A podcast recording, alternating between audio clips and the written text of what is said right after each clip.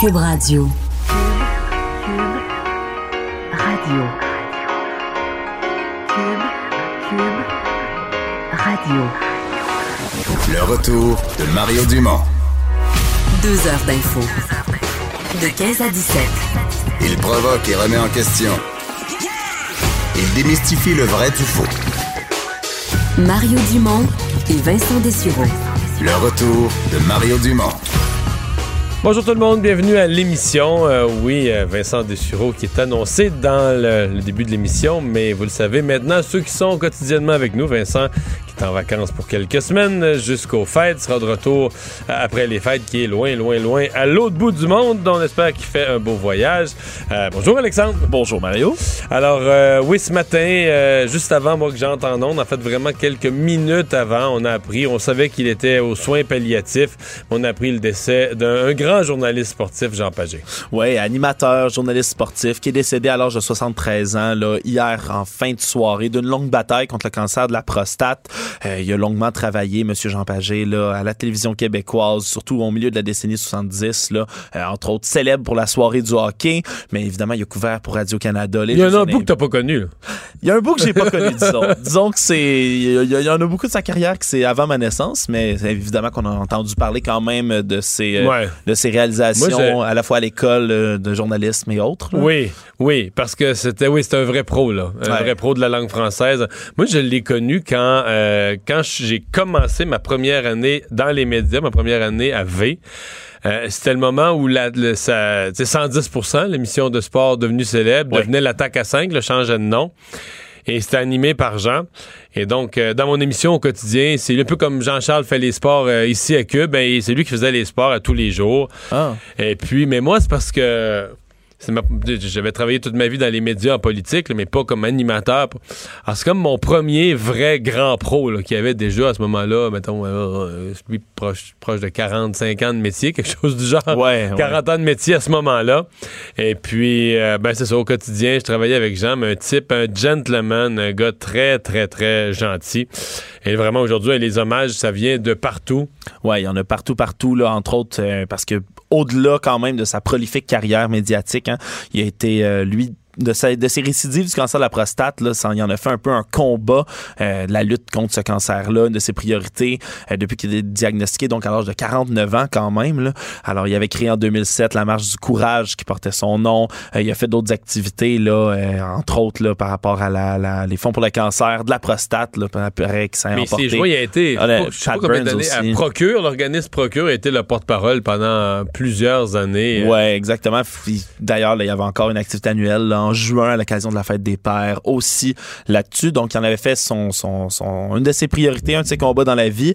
Et il avait reçu d'ailleurs la médaille d'honneur en mai dernier de l'Assemblée nationale qui était remise par François Paradis, le Ouais. président de l'Assemblée nationale. Qui a dû aller lui remettre Ouais. à son domicile parce que Jean, à ce moment-là, était déjà. déjà. trop faible pour se déplacer, se rendre à l'Assemblée nationale. Euh, le président François Paradis, qui aujourd'hui, a, en lui rendant hommage, a, mis cette, a remis cette photo sur les réseaux sociaux de la remise de la médaille de l'Assemblée nationale à son domicile. Euh, un, un- un- un grand bonhomme et un... Des fois, on dit ça, puis c'est quétaine, mais un, un chic type pour vrai, là, tu sais toujours respectueux des autres, toujours là à 100%, dans le sens qu'il arrivait, ses affaires étaient prêtes, euh, il était toujours content d'être, tous les jours, il arrivait à l'émission, il était content d'être là. euh, donc, c'est un vrai, Hmm. un vrai, un vrai chic type, là, un vrai bon gars. Euh, puis qui est très respectueux des autres, très respectueux du public aussi, là, ce qui est pas euh, ce qui est pas banal là, dans notre euh, dans notre domaine. Alors, Ouais. toute sa famille. On connaît souvent le personnage euh, à la télé, derrière un micro, etc. Mais en plus, quand on a des témoignages comme ça qui racontent à quel point, au-delà de la vie professionnelle, c'était quelqu'un de, de, de- dans Et- sa vie personnelle d'extraordinaire aussi. Et Roger Brulotte me relatait ça ce matin. Il faut dire de sur quoi, puis je le dis qu'un clin d'œil, un sourire en, en coin en pensant à lui. Il a été quand même pendant des années au Québec pour les. Tu sais, le favori de ces dames, là. C'est toujours, toujours euh, parfaitement vêtu, impeccable, sa chevelure, sa cravate parfaite, toujours bien habillé. Et, euh, tu sais, il avait fier à lui. Puis je pense son côté, euh, une certaine empathie, un côté gentil, là. Donc, euh, un beaucoup de- humain. oui, oui, beaucoup de mesdames là, qui qui pas nécessairement les fans de ces émissions de sport, mais qui étaient néanmoins des fans de, de Jean Pagé. Euh, l'accord euh, États-Unis-Mexique-Canada. Donc, euh, on s'est bien rendu compte hier en fin de journée, en fait, même à la fin de notre émission, euh, tout à coup, on a appris que Christian Freeland sautait dans l'avion direction du Mexique, est arrivé en fin de soirée ou en début de nuit. On s'est rendu compte qu'il se, préparait quelque chose et on a, tout, on a tout compris ce matin. Il va falloir s'habituer à dire AUCM, AUCM au lieu de ALENA, une abréviation beaucoup moins, euh, beaucoup moins pratique à dire, mais euh, qui là va être qui a été signé aujourd'hui là à Mexico. Euh, D'ailleurs, là après une longue année quand même de négociations entre le Canada, les États-Unis et le Mexique, ça a été annoncé aujourd'hui par le président mexicain Andrés Manuel López Obrador. C'est la version finale hein, des amendements qui ont été discutés justement entre les trois parties. Ça modernise euh, de, de, de fond en comble le traité de l'ALENA qui avait été signé il y a quand même 25 ans par Bill Clinton. Euh, là, évidemment, ça crée, là, on se rappelle, l'ALENA, c'est une zone de commerce, c'est presque Ça, ça, 500 ouais. millions d'habitants qui bénéficient euh, de cette croissance économique-là autour de tout cela. Mais quand tu dis ça modernise, ça, c'est la vision du Mexique et du Canada. Selon le président Trump, c'est pas une modernisation, c'est qu'on est passé du pire, l'ALENA, le pire Le accord pire accord jamais signé de l'histoire de l'humanité. à le meilleur accord de tous les Ben temps. oui, exactement. Grâce Ouais, à lui, coup de baguette tu- magique. T'as-tu pensé au passage, là? Tu passes du pire accord, puis t'en changes d'un certain nombre d'articles, tu obtiens le meilleur. Ah, C'est ça un grand président. Ah, mais ça, c'est magnifique, c'est fantastique. Et qui d'autre que lui, Donald J. Trump, pour réaliser Pour ça? réaliser ça. Mais- Ceci dit, c'est une victoire pour lui aujourd'hui. Oui, quand, oui, Parce que les démocrates ont obtenu certaines clauses. Dans le fond, c'est ce qui s'est négocié au Mexique, certaines clauses interprétatives, mais c'est plus Ouais, entre autres sur les, euh, les- les nouvelles législations de travail au Mexique, qui voulaient être certains que ça soit bien appliqué avant de le ratifier. C'est pour ça que les démocrates avaient été quand même réticents. D'ailleurs, euh, Nancy Pelosi, là, la chef de file des démocrates au Congrès aujourd'hui, qui disait que cet accord était infiniment meilleur que celui qui avait été proposé au départ à l'administration, parce qu'on s'en souviendra, en fin novembre 2018, euh, ça avait été signé dans sa version dite initiale, mais il y avait juste le Parlement mexicain là, qui l'avait qui l'a ratifié là, pour l'instant. Donc euh, c'est certain que là ça va faire le tour un peu euh, de- de- des autres euh, des deux autres euh, pays membres pour euh, être signé définitivement définitivement. Mais d'ailleurs comme tu l'as dit là notre vice-première ministre du Canada, Chrystia Freeland qui était déjà là euh, depuis hier pour superviser le reste de, ces opéra- de que ces la- opérations là. La prochaine étape, ça va être de voir comment au Congrès américain et à la Chambre des communes Ottawa, parce que les Mexicains, les Mexicains ont déjà adopté la- l'accord, Ouais, et qu'il reste le Parlement la- au Canada, la Chambre des communes et le Congrès américain. J'ai vu récemment, tout à l'heure, ça a passé rapidement là, en- à la télévision, là, je pense, mais le Bloc québécois qui ont menacé que ça pourrait, ils pourraient peut-être voter contre euh, cet accord-là si jamais. J'ai- pas vu la position du Bloc, mais j'ai bien l'impression que c'est plus une menace pour avoir les compensations pour les producteurs de lait. Absolument. Puis aluminium aussi, de ce Oh, que l'aluminium aussi, comprendre. ok. Tarif On va surveiller alors, ça. On va surveiller ça. Je sais qu'hier soir, il y avait une question sur l'aluminium. On va surveiller tous les éléments euh, de ça. Quand on aura les textes, euh, on reste euh, euh, avec les Américains parce que ce matin, en fait, c'est drôle parce que Nancy Pelosi, euh, a fait deux points de presse à peu près à une heure d'intervalle. À 10 heures, elle annonçait l'accord des démocrates à cette entente de libre-échange. Mais une heure avant, à 9 heures du matin, elle avait présenté euh, autre chose. Oui, tout- tout- à totalement autre du chose. président Trump. Les deux chefs d'accusation, on les attendait, mais les voilà ce matin. Euh, abus de pouvoir et entrave à la bonne marche du Congrès, qui sont les deux, euh, les deux chefs d'accusation qui vont être portés contre euh, un président américain, Donald Trump, comme on le mentionne depuis tout à l'heure, qui va être le troisième président, là, selon toute vraisemblance, à moins d'un revirement spectaculaire, le troisième président de l'histoire à subir une process, euh, des chefs d'accusation de destitution, qui risque d'être officiel, puis ça va être voté donc avant Noël. Évidemment, c'est une chasse aux sorcières. Ça a été décrié en- amplement par les responsables de la Maison-Blanche, par les responsables du gouvernement, des républicains. Euh, Puis donc, c'est sûr qu'il va avoir, à moins, encore une fois, d'un revirement extraordinaire devant le Sénat, ça ne devrait pas passer, étant donné qu'il faudrait que 20 membres des Républicains, pas moins de 20 membres, quittent ou défectent ou se retournent contre leur président, euh, ce qui ne risque pas d'arriver.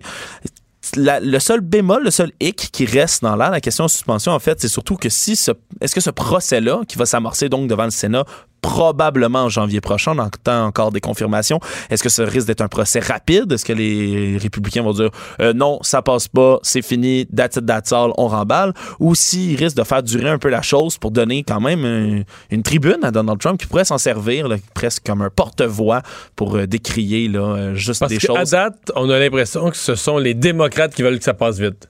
Oui, L'impression, c'est que les démocrates, euh, ils ont fait leur affaire, ils ont euh, accueilli leurs témoins au, au Congrès, etc. Mais là, on a l'impression qu'ils sont en mode... euh, on- c'est assez, là. T'sais, On, Ouais. Pense qu'ils s'en vont se rendre compte qu'ils l'auront pas. Ils se rendent compte que dans l'opinion publique, si Donald Trump avait perdu des plumes en début de processus présentement, il- ça- la confiance en Donald Trump est plutôt en légère remontée qu'en baisse. Fait que je pense que les démocrates disent, euh, nous, on... On remballe, on, dossier. remballe, puis on s'en va s'occuper d'autres choses. Surtout sachant que ça, ça risque pas d'aller euh, nécessairement nulle part. C'est juste que quand on dit au parle- dans un parlement voter en son âme et conscience, là, il y a des républicains, non mais pour vrai, il y a des républicains qui vont se lever, je veux dire, les actes d'accusation, là, c'est réel, c'est fondé. Là, dire objectivement, si on parlait d'un pays que tu connais pas puis où t'as pas de préjugés, là, puis tu t'assoyais, tu regardais la preuve, tu regardais les actes d'accusation, tu, tu- N'importe- Absolument. N'importe quel jury de gens rationnels dirait coupable, je pense. Donc, c'est vraiment, là, c'est que c'est politique, c'est purement politique. Puis comme l'opinion publique, si l'opinion publique était à 80% contre Trump, les républicains le laisseraient, le largueraient parce qu'ils se diraient, c'est un...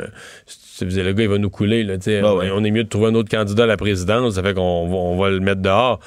Mais euh, c'est un geste politique. Il reste que. Il y a des républicains, je pense qu'ils sont pas tous euh, ils sont pas tous partisans aveugles. Il y en a qui vont se lever ce jour-là et qui vont se boucher le nez en disant Hey boy. Moi, là, je, Ouais. vote pour, je, dé- je vote pour défendre tout ce que Donald Trump, tout ce que Donald Trump a fait. euh, Des gens qui dormiront peut-être pas très bien cette nuit-là. Ouais, qui vont, en tout cas, qui seront pas fiers de leur vote. Alors, euh, je, tout à l'heure, quand j'ai vu passer la nouvelle, l'expression qui m'est venue à l'esprit, c'est s'auto-infliger un supplice de la goutte d'eau. Mais c'est encore comme ça que j'ai le goût de, nommer ce qui se passe chez Desjardins. Goutte à goutte, c'est bien le cas de le dire. Une nouvelle annonce de, de Desjardins qui ont, décrié cette fois-ci, qui ont annoncé euh, que les détenteurs de cartes de crédit cette fois-ci sont aussi touchés par la fuite de données qui avait eu lieu euh, plus tôt cette année. Là, on parle là, évidemment que ces données-là auraient été volées, oui, mais qui n'auraient pas été transmises à un tiers, selon Desjardins. Donc, ça aurait été volé, mais ça se serait jamais acheminé, ça aurait jamais coulé euh, entre de mauvaises mains. Du moins, c'est ce que Desjardins disent. Euh, ils ont annoncé également là, que la protection contre le vol d'identité euh, s'appliquait à ces gens-là, aux détenteurs de cartes de crédit, à tous ceux qui font affaire avec la coopérative, les anciens clients, etc.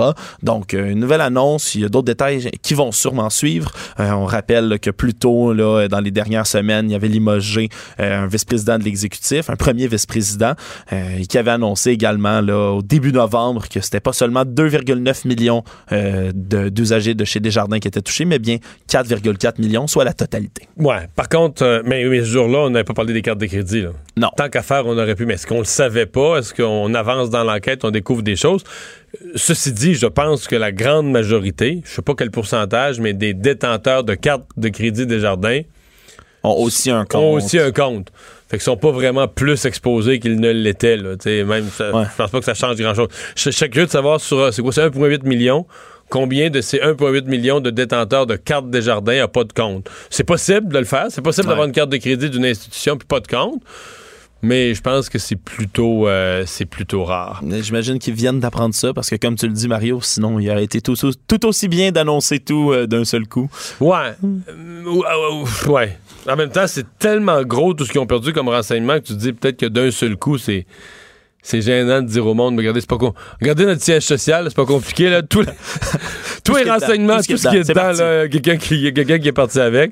Mais euh, c'est- toute une mauvaise passe pour, euh, pour Desjardins et je serais curieux de voir comment c'est l'image. Je sais qu'ils mesurent ça, puis c'est des choses qu'ils gardent euh, un peu secrètes. Mais en fait, non, je pense que Jean-Marc Léger le sort une fois par année. L'image de marque des compagnies, là, les compagnies les plus Ouais, appréciées ouais, du public. J'ai hâte de voir l'image de marque de Desjardins, qui était toujours quand même assez, quand même, malgré les critiques, était quand même pas si mal placé. J'ai hâte de voir l'impact de cette, euh, de cette année-là là-dessus. Euh, Je reviens sur le sujet précédent, Yves-François Blanchet. En fait, c'est pas compliqué. euh, c'est juste, juste, juste au moment où on est entré en onde sur Twitter où il a dit euh, si le gouvernement jette maintenant l'aluminium en pâture par-dessus la gestion de l'offre, le Bloc québécois votera contre la ratification euh, de ce nouveau et mauvais accord. Donc, c'est la question de l'aluminium qui semble. euh, qui semble. Est-ce que euh, M. Trudeau, est-ce que l'aluminium va être négocié en marge dans un accord parallèle? Qu'est-ce qui se passe avec l'aluminium? Euh, Mme Freeland, je pense, n'a pas encore parlé ou répondu à ça. Elle aura peut-être des réponses pour le Bloc, mais euh, c'est le dossier de l'aluminium donc qui pourrait compromettre l'appui du Bloc québécois à la, au nouvel accord de libre-échange. Ben, on l'attendait, euh, c'est confirmé. euh, les bouteilles d'eau et les bouteilles de vin seront consignées. Oui, c'est la mise en place progressive d'un réseau de dépôts pour récupérer. Là. Cette fois-ci, ce qui est nouveau, c'est le milliard quand même de bouteilles d'eau en plastique qui se retrouvent majoritairement dans des sites d'enfouissement chaque année. Ça a été, euh, c'est une annonce qui devrait là, survenir d'ici peu de la part du ministre de l'Environnement, Benoît Charette. Évidemment, on a parlé beaucoup de, de refonte du fonds vert dans les derniers temps. Il y a eu le système de récupération des appareils électroménagers, la loi sur les arts protégés anti-costis. Mais maintenant, c'est ce plan-là de consigne élargi. Euh, évidemment, on se rappelle que les bouteilles de vin étaient également consignées. Ça, ça avait déjà été annoncé. Euh, on parle de réseaux de dépôts spécialisés, euh, puis certaines succursales de la SAQ euh, qui récupéreraient tout ça. On en avait parlé, t'en avais parlé plus tôt à cette Oui. saison dans, à l'émission quand même, que c'est tout un casse-tête Ben, de, récupérer toutes ces bouteilles. Moi, j'ai vraiment beaucoup de questions. D'abord, les bouteilles d'eau, c'est sûr que c'est un problème. Je pense, par contre, les bouteilles d'eau, c'est en forte baisse, là. Je veux dire, je sais pas le nombre de bouteilles d'eau qui sont vendues. T'as des chiffres là-dessus? Oui, absolument. Mais selon, selon ce qu'on comprendrait là, des, euh, des, des chiffres qui sont en place, euh, pour ce qui est des bouteilles d'eau, il se vend 1,1 milliard de bouteilles d'eau en plastique. Ça augmente d'à peu près 8% de cette consommation-là par année. Ah oui. Mais il y aurait seulement euh, 40 qui se retrouveraient dans les centres de tri. Mais là, je suis on- étonné qu'il y ait encore une croissance. Il me semble des bouteilles d'eau, on en voyait il y a quelques années, on en voyait partout, puis on n'en voit plus nulle part. là. Tout le monde a des verres d'eau. Je, je suis étonné. Tu me dis là, que les chiffres, C'est, ça, ça vient des, documents de Recy Québec Non, je crois qui ça. sont révélés par la je- presse. je mets pas ça en doute. C'est euh, puis c'est comme, on- comme je disais, c'est 40 là, de ces 1,1 sou- milliards de bouteilles-là, soit 700 millions de bouteilles qui se retrouveraient sites d'enfouissement, nature, euh, cours d'eau. Non, mais l- l'endroit où les bouteilles d'eau se perdent, c'est pas compliqué, là. C'est les. C'est les lieux publics, là. Je pense que les gens, ils s'en boivent un petit peu à la maison, mais une grosse partie des bouteilles d'eau se boivent dans des festivals, des lieux publics où il n'y a pas de bac de recyclage. Remarque, c'est parce que souvent on fait pas attention. S'il y avait un gros bac de recyclage, je pense que les gens mettraient des choses dedans. Absolument. Mais à la place de ça, tout ce qu'il y a, c'est des poubelles. Puis on arrive à la fin du festival, on, remballe les sacs de poubelles. Mais euh, va falloir que, parce qu'il va falloir que la consigne soit très élevée. Pour 5 sous, là, moi je pense que pour 5 sous, personne ne ramène rien ou très peu. Là. Oui, absolument. Mais on parle, là, c'est, le 5 sous québécois est demeuré inchangé depuis plus de 25 ans. Hein, dans- si on prend par comparaison, là, dans certains États des États-Unis, euh, l'Oregon, entre autres, lui, eux qui ont augmenté leur consigne de 5 à 10 cents. Euh, partout dans le monde, là, 80% des systèmes de consigne récupèrent les bouteilles d'eau dans le monde. Ah ouais. Les statistiques, oui. C'est juste que si tu le mets à 10 sous, la caisse de 24 bouteilles d'eau, tu as 2 piastres et 40 de consigne. Oui. Puis la caisse de 24 bouteilles d'eau, elle se vend combien? 3 piastres à peu près?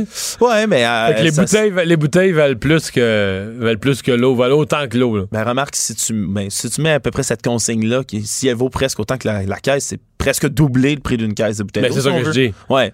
Ben, Bon, tu peux, toujours dire, tu peux toujours dire la deuxième partie, tu vas la revoir. euh, ramène tes bouteilles, tu vas la revoir. Mm.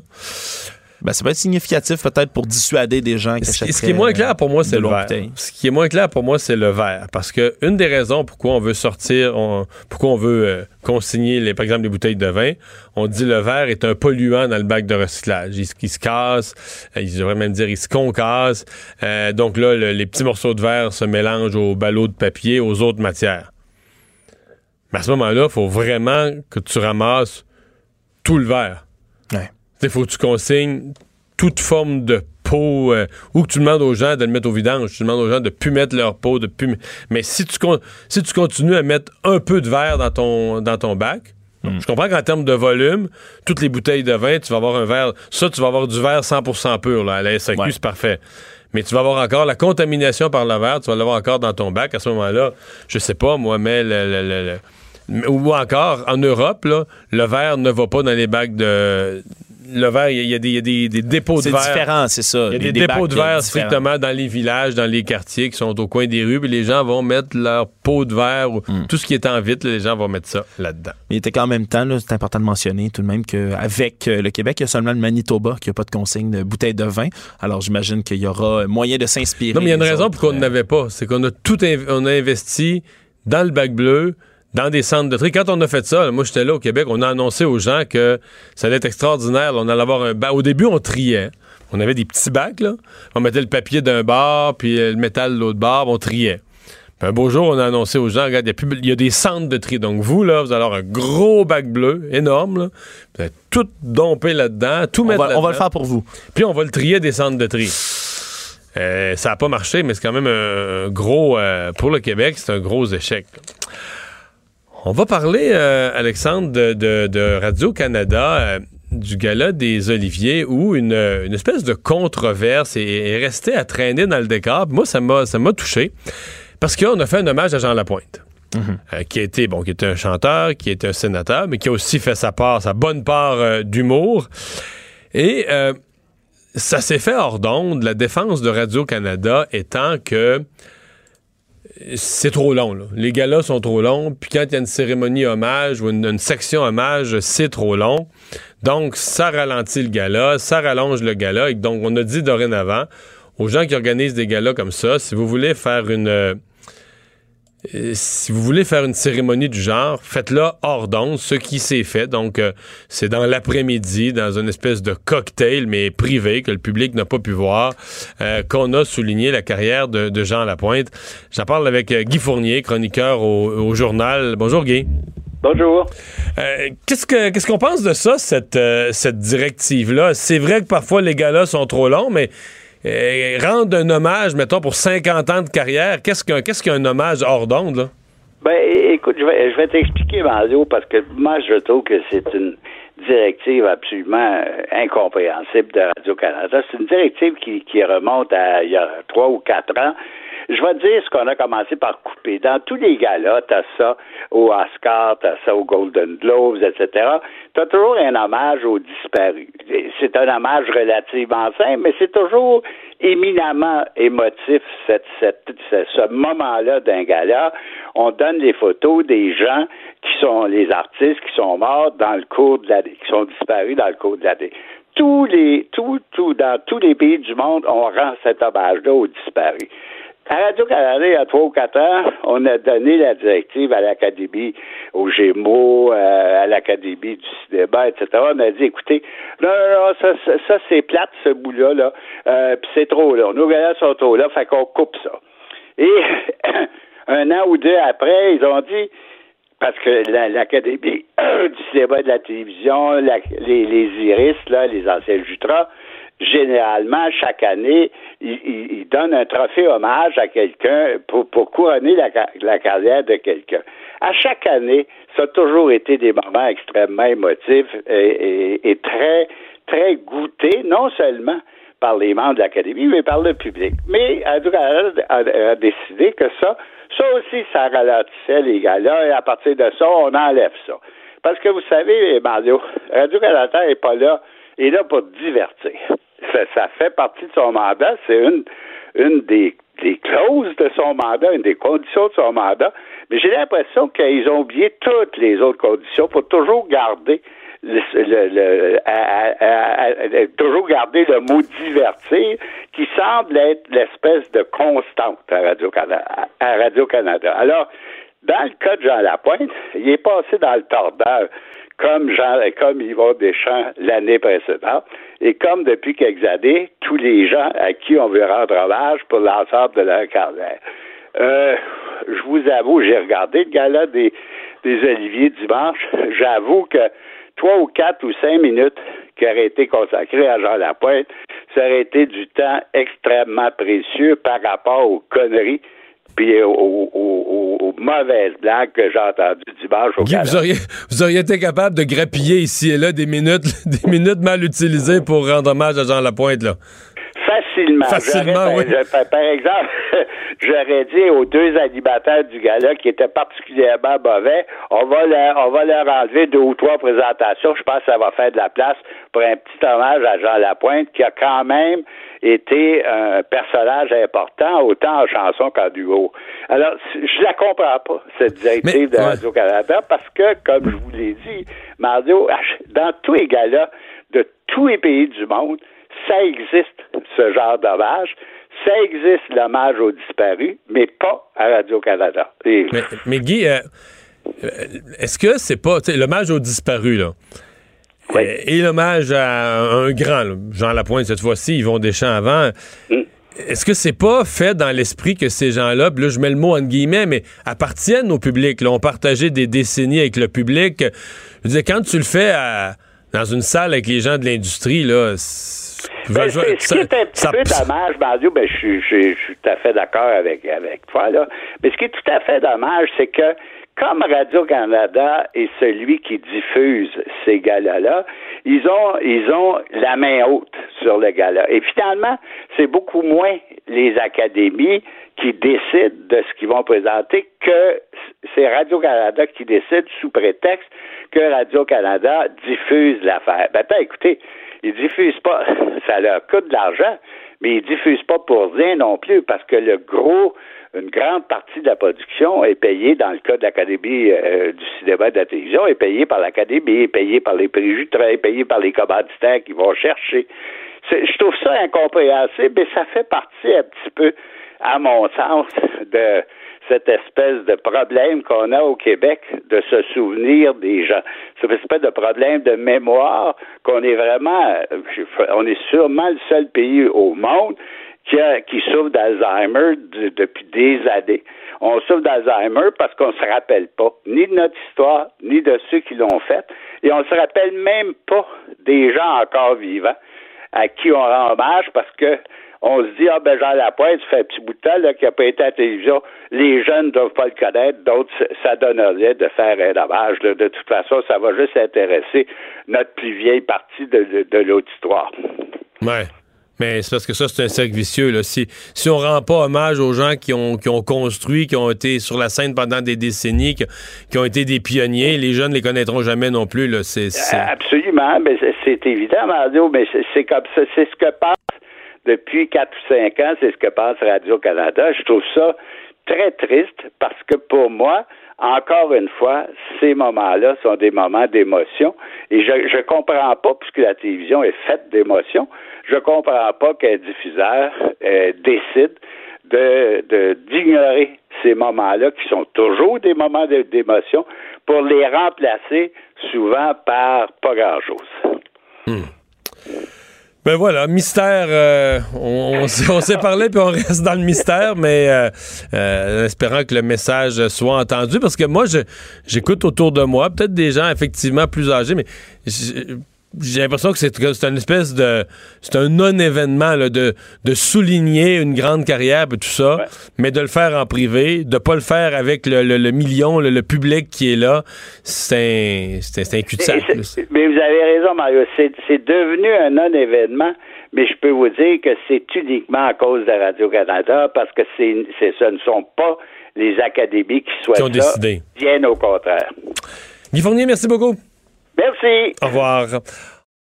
Le retour de Mario Dumont, l'analyste politique le plus connu au Québec. Cube Radio. Autrement dit. Ce sont des problèmes de réservation, euh, de, de modification, en fait, de service à la clientèle. là, les gens qui veulent faire affaire avec Air Canada, qui euh, ont beaucoup de misère. Écoutez, ce que j'ai entendu dans la journée d'aujourd'hui, ça va de gens carrément qui appellent et le message téléphonique dit « Rappelez plus tard ». Et surtout si vous avez un vol dans les 72 prochaines heures, parce que, bon, il y a le système de réservation, mais ce qui est pire encore, c'est si vous avez déjà un billet, mais euh, je sais pas, moi, euh, vous avez un empêchement, vous deviez aller quelque part pour le temps des fêtes, puis votre employeur vous oblige à rester une journée ou deux de plus au bureau. Il faudrait modifier la date de votre billet. Euh, il faut pouvoir parler à quelqu'un, il faut pouvoir le faire en, en communiquant avec Air Canada. Et c'est ça qui est impossible. Ce matin, euh, ce matin, lorsque mes collègues à TVA ont fait le test, on l'a joué en ondes, on, on annonçait quand la, machine répondait, on disait bon, Air Canada a des problèmes avec son système de réservation. Prévoyez une attente de plus d'une heure.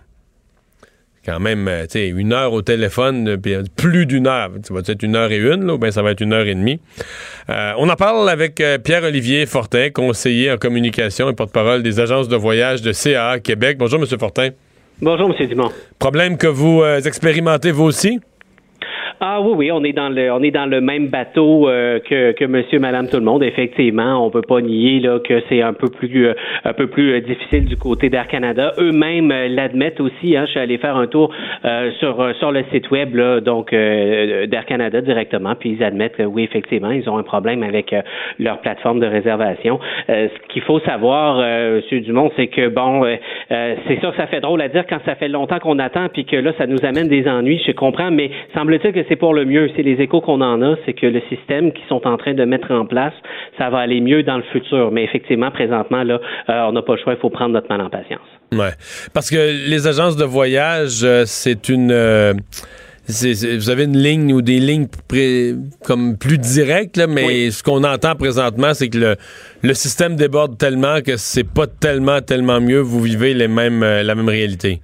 C'est ça. Ben pour, pour monsieur, madame, tout le monde qui doivent appeler au service à la clientèle, effectivement, l'attente, euh, l'attente va se prolonger. On a aussi de notre côté, dans nos 14 centres de voyage au Québec, des délais d'attente qui sont un peu plus longs euh, qu'à l'habitude, effectivement. Mais euh, c'est notre travail, c'est-à-dire qu'on on, on, est payé pour. L'agent de voyage est là, donc il peut prendre la ligne, faire autre chose en même temps, servir d'autres clients. Puis bon, lorsqu'on a la ligne, on en profite, hein, on les lâche plus. Puis on, on, règle plusieurs dossiers en même temps pour plus d'efficacité.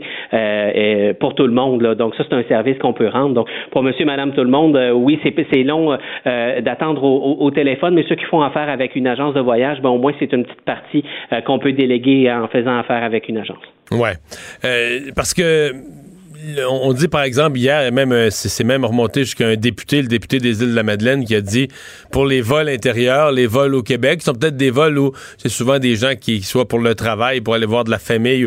On, va voir plus souvent des modifications, des changements de changements d'horaire, changements de date.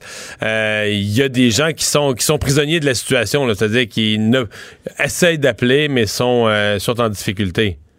Ah, effectivement, c'est pas évident. Petite euh, consolation pour la clientèle affaires, donc côté euh, côté entreprise là, euh, ça, ça va mieux, hein, semble-t-il, de ce côté-là. Là. donc c'est pas tout qui va mal là pour la clientèle affaires. Les délais sont sont un peu moins sont un peu moins longs là présentement.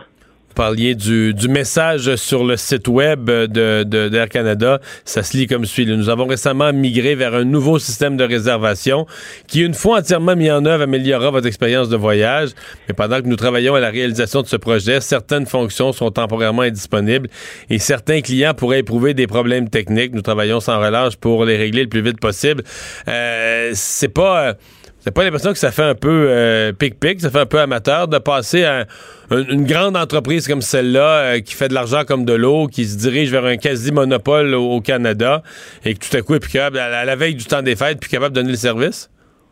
C'est clair que c'est pas agréable pour personne hein, quand, quand, quand, la compagnie euh, fait, fait un gros changement puis que euh, ça marche pas comme on l'aurait espéré. Euh, ce qu'on en comprend de la part d'Air Canada, c'est que ça a été plus difficile que ce qu'ils avaient prévu. Euh, alors là, pourquoi? Je sais pas. Faudrait faudrait demander à Air Canada. Mais bon, de notre côté, on fait ce qu'on peut pour aider nos pour aider nos clients puis essayer de faire un peu d'attente en leur en, leur nom pour les aider là, du mieux du mieux qu'on peut quand, quand il y a des changements à faire puis il y a des des réservations. Puis en même temps, on a une charte, hein, M. Dumont, pour se protéger maintenant en tant que voyageur. Euh, donc, si, euh, par exemple, on, est, euh, on doit attendre, il y a un vol qui est, qui est retardé, un vol qui est annulé, ou si on arrive à l'aéroport sur réservation, ce sont des choses qui sont prévues par la charte. Donc ça, système de réservation ou non, ça s'applique hein, pour tout le monde. D'ailleurs, la, deuxième portion, vous me corrigez, mais la deuxième portion, le deuxième chapitre de la charte des voyageurs, je pense, entre en vigueur en fin de semaine ou à la fin de cette semaine. Là. Mais oui, effectivement. D'ici quelques jours. C'est le, oui, c'est le, c'est le 15 décembre. C'est assez costaud là. Euh, on parle des, euh, des réservations de sièges, donc on n'aura plus besoin de payer les frais de réservation de sièges euh, pour s'assurer que nos enfants sont à côté de nous. Monsieur Dumont, vous savez quand on par, quand, on paie là jusqu'à 50 dollars par aller par personne, par exemple, pour faire une réservation de siège, ça peut monter très vite pour une petite famille qui a travaillé très fort pour s'économiser son voyage. Donc là, on n'aura plus besoin au moins là, de, de, de, de réserver ces sièges d'avance. Donc, la, ce sera obligé de la part des compagnies aériennes d'asseoir les enfants à côté, à côté des parents. pour les vols annulés, les retards également, il y a des indemnités en argent qui sont prévues. donc, si le retard ou l'annulation est causé, si c'est de la faute finalement de la compagnie aérienne, il y a des indemnités. Là, ça peut aller jusqu'à 1000 dollars pour un vol qui est annulé ou retardé. c'est important de les connaître ces droits-là pour les faire valoir. On a fait un petit guide là sur Voyage CAA Québec, Oh, guide des passagers aériens. Ouais, effectivement, pour résumer tout ça, c'est assez complexe. On a mis ça simple pour qu'on se comprenne. Euh, dernière question, est-ce que vous craignez, euh, en tant que, responsable de, voyage, en tant qu'agent de voyage, une journée noire durant le temps des fêtes. Une journée noire, mais qui sera blanche, une journée de neige, mais qu'on a déjà connue, je sais pas moi, des journées très achalandées, un 24 décembre, un 27 décembre, où il y a une tempête de neige, paralysie, annulation de vol à l'aéroport euh, d'Ottawa, Montréal, Québec, Halifax, nommez-les, et où là... Euh, la quantité de gens tout à coup qui sont mal pris, qui veulent reporter le vol au lendemain, veulent parler Air Canada, et le nombre explose soudain. Euh, si on est congestionné présentement, qu'est-ce que ça va être si on a, je sais pas moi, un 24 ou un 48 heures? On l'a déjà vécu dans le passé, là, des, des journées très difficiles dans le monde des aéroports. Euh, il va arriver quoi avec Air Canada? Écoutez, on, on a qu'à se croiser les doigts pour pas pour, que ça arrive pas. Arrive, puis on espère qu'Air Canada va régler ses ennuis avec son système de réservation euh, avant euh, avant qu'on en arrive avant qu'on en arrive là. Euh, on ne peut on ne peut que l'espérer. faut être confiant aussi là. C'est pas cette compagnie là est pas née de la dernière pluie là. Donc on, on, espère que les problèmes vont se vont se régler le plus rapidement possible. Puis nous, ben, en attendant, ben on se démène faire ce qu'on peut pour pour nos clients qui auraient qui, qui auraient à régler des petits pépins. Pierre-Olivier Fortin, merci. Le retour de Mario Dumont. Parce qu'il ne prend rien à la légère. Il ne pèse jamais ses mots. Cube Radio. On est de retour. Euh, un jeune homme, euh, d'ailleurs, qui a parlé à notre collègue Jonathan Trudeau plus tôt en journée, un jeune homme de Saint-Hyacinthe, qui a voulu défendre sa sœur qui était en train de se faire euh, achaler, mais on peut dire euh, agresser ou abuser sexuellement dans un bar. Et finalement, ça a mal tourné pour lui. Ouais, un jeune homme de 21 ans, le samedi soir, qui était au, euh, bar Le Shaker à Saint-Hyacinthe, euh, qui s'est fait fracasser un verre, de ce qu'on comprend, un verre de vitre, un tesson dans le visage, qui a causé des blessures très profondes qui sont passées à 1 de son œil, justement. Euh, quand on voit les points de suture, le zigzag ah, de points de suture, là, on, il est chanceux pour l'œil, pas près à de, près. Près de l'œil, c'est ce qu'il disait d'ailleurs à Jonathan Trudeau et à Maud Boutet un peu plus tôt aujourd'hui, euh, ici à Cube Radio, qui était quand même chanceux dans sa malchance parce qu'il n'a pas perdu la vue. Euh, tout ça, il y, a, il y a toutes sortes d'autres opérations qui vont devoir lui arriver. On peut d'ailleurs écouter un extrait de cette entrevue un peu plus tôt dans laquelle il raconte l'incident euh, lui-même, ce qui s'est passé. Là, un moment donné, le gars, me, le deuxième gars, pas lui qui a touché sans ma soeur, mais l'autre, ben, il me, il me lance, mais il me frappe avec un verre dans la face. Le, le verre m'a explosé dans le visage. J'ai pas tombé à terre. Là, j'ai comme eu un petit deux secondes de pause, là. Je, je m'en rappelle ouais. très bien. J'ai regardé mes mains, puis là, ça saignait. Mais à ce qui paraît, les, les agents de sécurité. Ben, genre, les gens ont regardé les caméras. Moi, je les ai pas vus, mais à ce qui paraît, il avait pris un morceau de verre, puis, me, quand, puis après, il m'a ouvert. C'est pour ça que c'est autant ouvert. Euh, euh, il m'a ouvert euh, la joue. Avec de ce qui expliquait donc qu'il avait cassé le verre au visage, puis après ça, qu'il des refrappé morceaux, avec, avec le, tesson, le morceau, là, euh, digne d'un film. C'est Moi, moi, j'ai vu cet article-là. Ce qui m'a frappé, c'est que le type en question, on dit, bon, a été rencontré par les policiers et a été relâché avec promesse de comparaître. Ouais.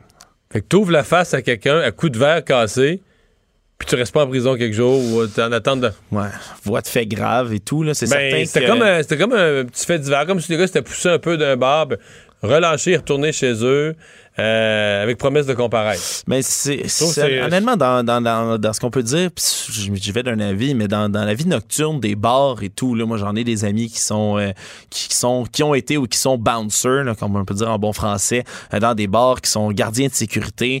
Puis il en arrive des histoires des vertes et des pommures. C'est certain Ouais. Mais que dans, dans ce cas-ci, euh, ce que le jeune homme dit, c'est que les, euh, les doormen, là, les, oh, ils ont été vraiment gentils ont avec lui. Oui, puis ont été à leur affaire. Là, Ouais, ils se sont puis que- rendus compte qu'il se passait quelque Ouais, chose. ils sont restés avec les, avec les gars, mais c'est déjà arrivé. Moi-même, j'ai vécu des expériences dans des bars euh, plus ou moins agréables. Il y, a toujours- il y a des gens qui sont à un poil de sauter, ajoutent l'alcool dans, le- dans, le- dans le mélange, la, la proximité, euh, le noir. Souvent, il peut arriver toutes sortes d'événements, toutes sortes de- de- d'incidents. là. Euh, des, tu peux te faire. Souvent, c'est pas nécessairement que tu vas te faire évidemment défigurer jusqu'à ce point-là. C'est un incident extrême, mais ça peut toujours arriver. Puis dans bien des cas, on Non, parce que a ce que plusieurs ça dit, versions. c'est que les, les colons, non seulement ils, ils taponnent une jeune fille de Mais que- 18 ans. de 18 ans, mais quand ils se le font dire, ils font pas comme un geste de recul en voulant dire Ah, excuse, je, je voulais pas faire ça ou excuse. Non, non, tu sais, ils, ils ouvrent la face de celui qui les avertit. Là. Que, Ouais, euh, mais j'avoue que moi, j'ai- mais je suis souvent étonné par euh, le peu, le peu de sérieux qu'on donne à certains crimes ici au Québec. Mais là, je regarde, puis c'était comme dans l'article, c'était comme le dernier paragraphe. Là, ben, l'individu, on a arrêté, OK, bon, tant mieux. Euh, été rencontré par les policiers, puis euh, va être accusé, mais euh, relâché avec promesse de comparaître.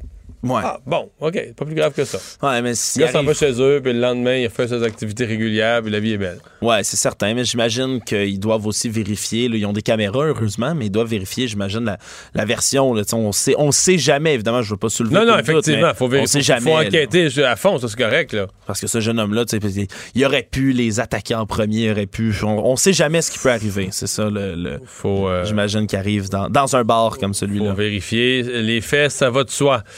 Euh, Québec qui va aider le Chili à instaurer son marché carbone. C'est euh, le ministre de l'Environnement, Benoît Charette, euh, qui a annoncé ça aujourd'hui à partir de la COP25 à Madrid. Ouais, en compagnie de son homologue chilien, Juan Carlos Jobet, euh, qui vont faire justement une coopération euh, dans le domaine du marché du carbone, euh, de la transition énergétique et autres mesures de lutte au changement climatique. Entre autres, c'est Québec qui va partager son expertise avec le Chili en matière de concep- conception, exploitation de ce qu'on appelle le système de, de plafonnement d'échange de droits d'émission de gaz à effet de serre ou le SPEDE, S-P-E-D-E. Euh, c'est certain que là, on, part, on participe déjà, là, le Québec, ici, au marché du carbone avec la Californie. Euh, ça plafonne, là, pour ceux qui connaissent pas en gros euh, tout ça, ça plafonne un peu là, les limites d'émissions de gaz à effet de serre. Ça force les propriétaires des usines plus polluantes à acheter ce qu'on appelle un droit de polluer, si on veut, à ceux d'autres entreprises qui le dépassent pas. Ben, c'est une façon, une façon conforme aux règles du marché de mettre un prix sur le carbone, de faire payer euh, ceux qui utilisent ou ceux qui, ceux qui brûlent du carbone. Euh, la, la seule affaire, je, je trouve ça fort intéressant qu'on aide le Chili. Je me demande juste, parce qu'il faut que quelqu'un le paye, le prix sur le carbone. Nous, on le paye sur chaque litre d'essence. Et il me semble que le Chili sort tout juste, tout juste, tout juste d'une crise Ouais. Qui était dû au fait que le gouvernement avait augmenté, mais le prix de certains. Je pense que le billet de métro avait augmenté, c'est-tu de 8 sous ou 5 Mhm. Ouais, sous, quelques sous? Euh, donc, ce qui me paraît, puis euh, d'autres pays d'Amérique centrale, d'Amérique latine ont vécu la même chose, des augmentations de, pense en Équateur, augmentation du prix de l'essence un tout petit peu. Mhm. Et il y a eu un phénomène un peu comme les gilets jaunes. Alors, je me demande juste, est-ce que les Chiliens sont vraiment prêts à payer davantage? C'est une chose de dire le Québec va vous aider dans la, à la, la mise en place. Ouais, mais Est-ce c'est- faut que dire les quand Chiliens même. sont prêts à payer? Ouais, mais il faut dire quand même que le Chili ont déjà instauré une taxe carbone euh, pour certains grands émetteurs. Ils ont une feuille de route énergétique, mais euh, surtout, là, en ce moment, ils parlent de nécessité d'explorer euh, un peu puis de développer ce système de, de, de, de bourse carbone, surtout dans leur secteur énergétique. Alors, euh, si on peut les aider avec tout cela, eh bien, tant Tant mieux. mieux. On va parler sport.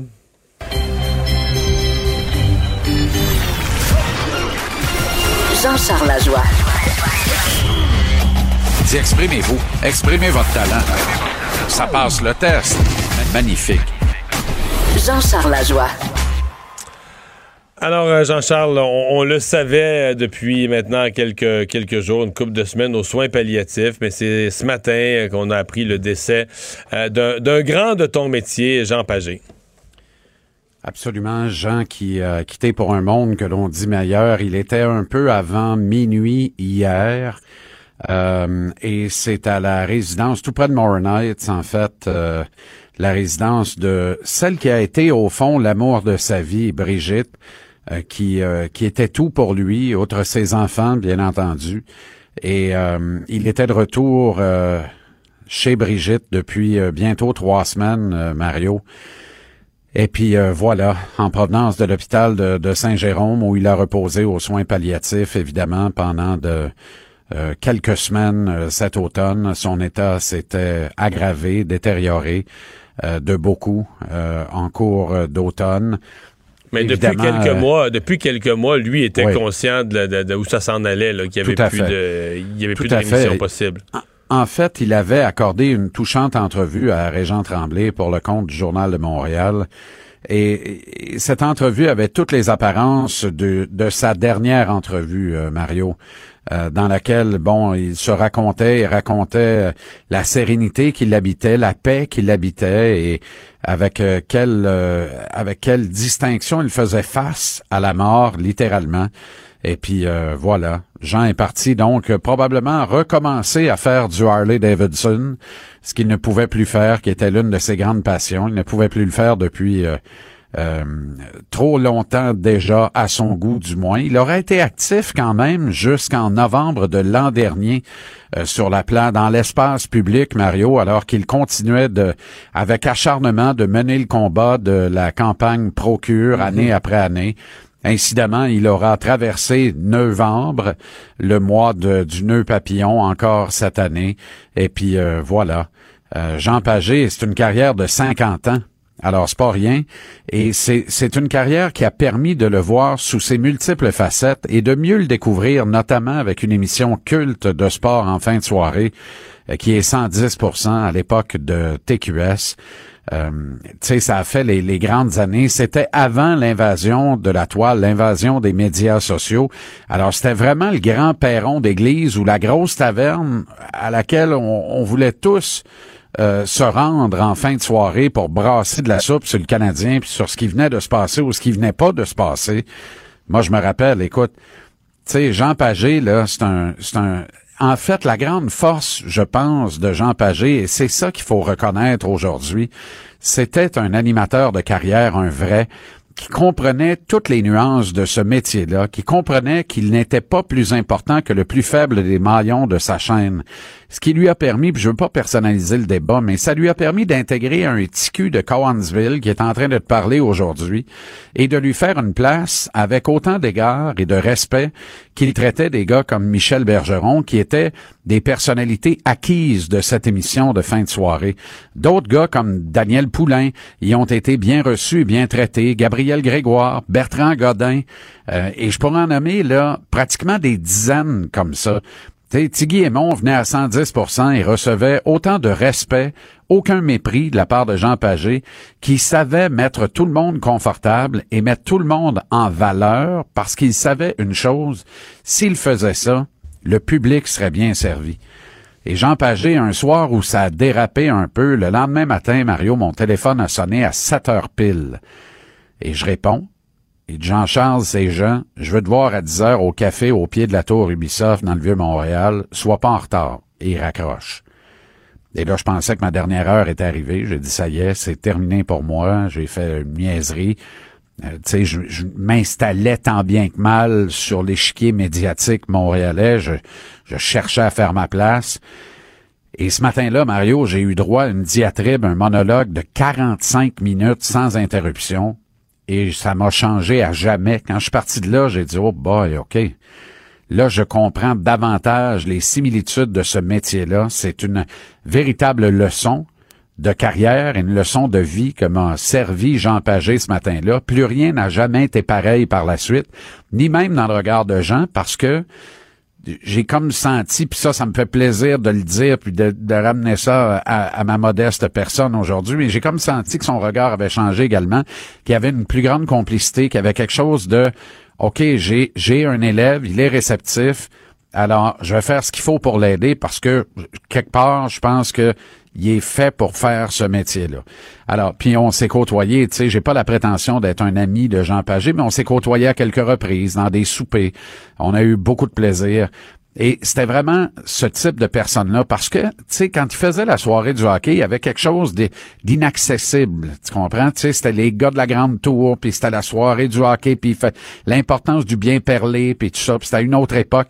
Et il a réussi cette transition à travers 110 Et pour l'avoir vu à maintes reprises au contact de gens du public, puis tout ça, dans des, sorties publiques ou au hasard de rencontres dans les restaurants, puis tout ça, Jean savait descendre ou monter au niveau de la personne qui était devant lui. Et, euh, il le faisait toujours avec un naturel qui était désarmant. Il aimait le public et je pense que le public le, le lui rend bien euh, dans les hommages qui se multiplient sur la toile et ailleurs euh, depuis ce matin à l'annonce de, de son décès. Trop tôt, il faut le dire, 73 ans, bientôt 74. C'est trop jeune pour mourir dans le Québec de bientôt 2020, Mario.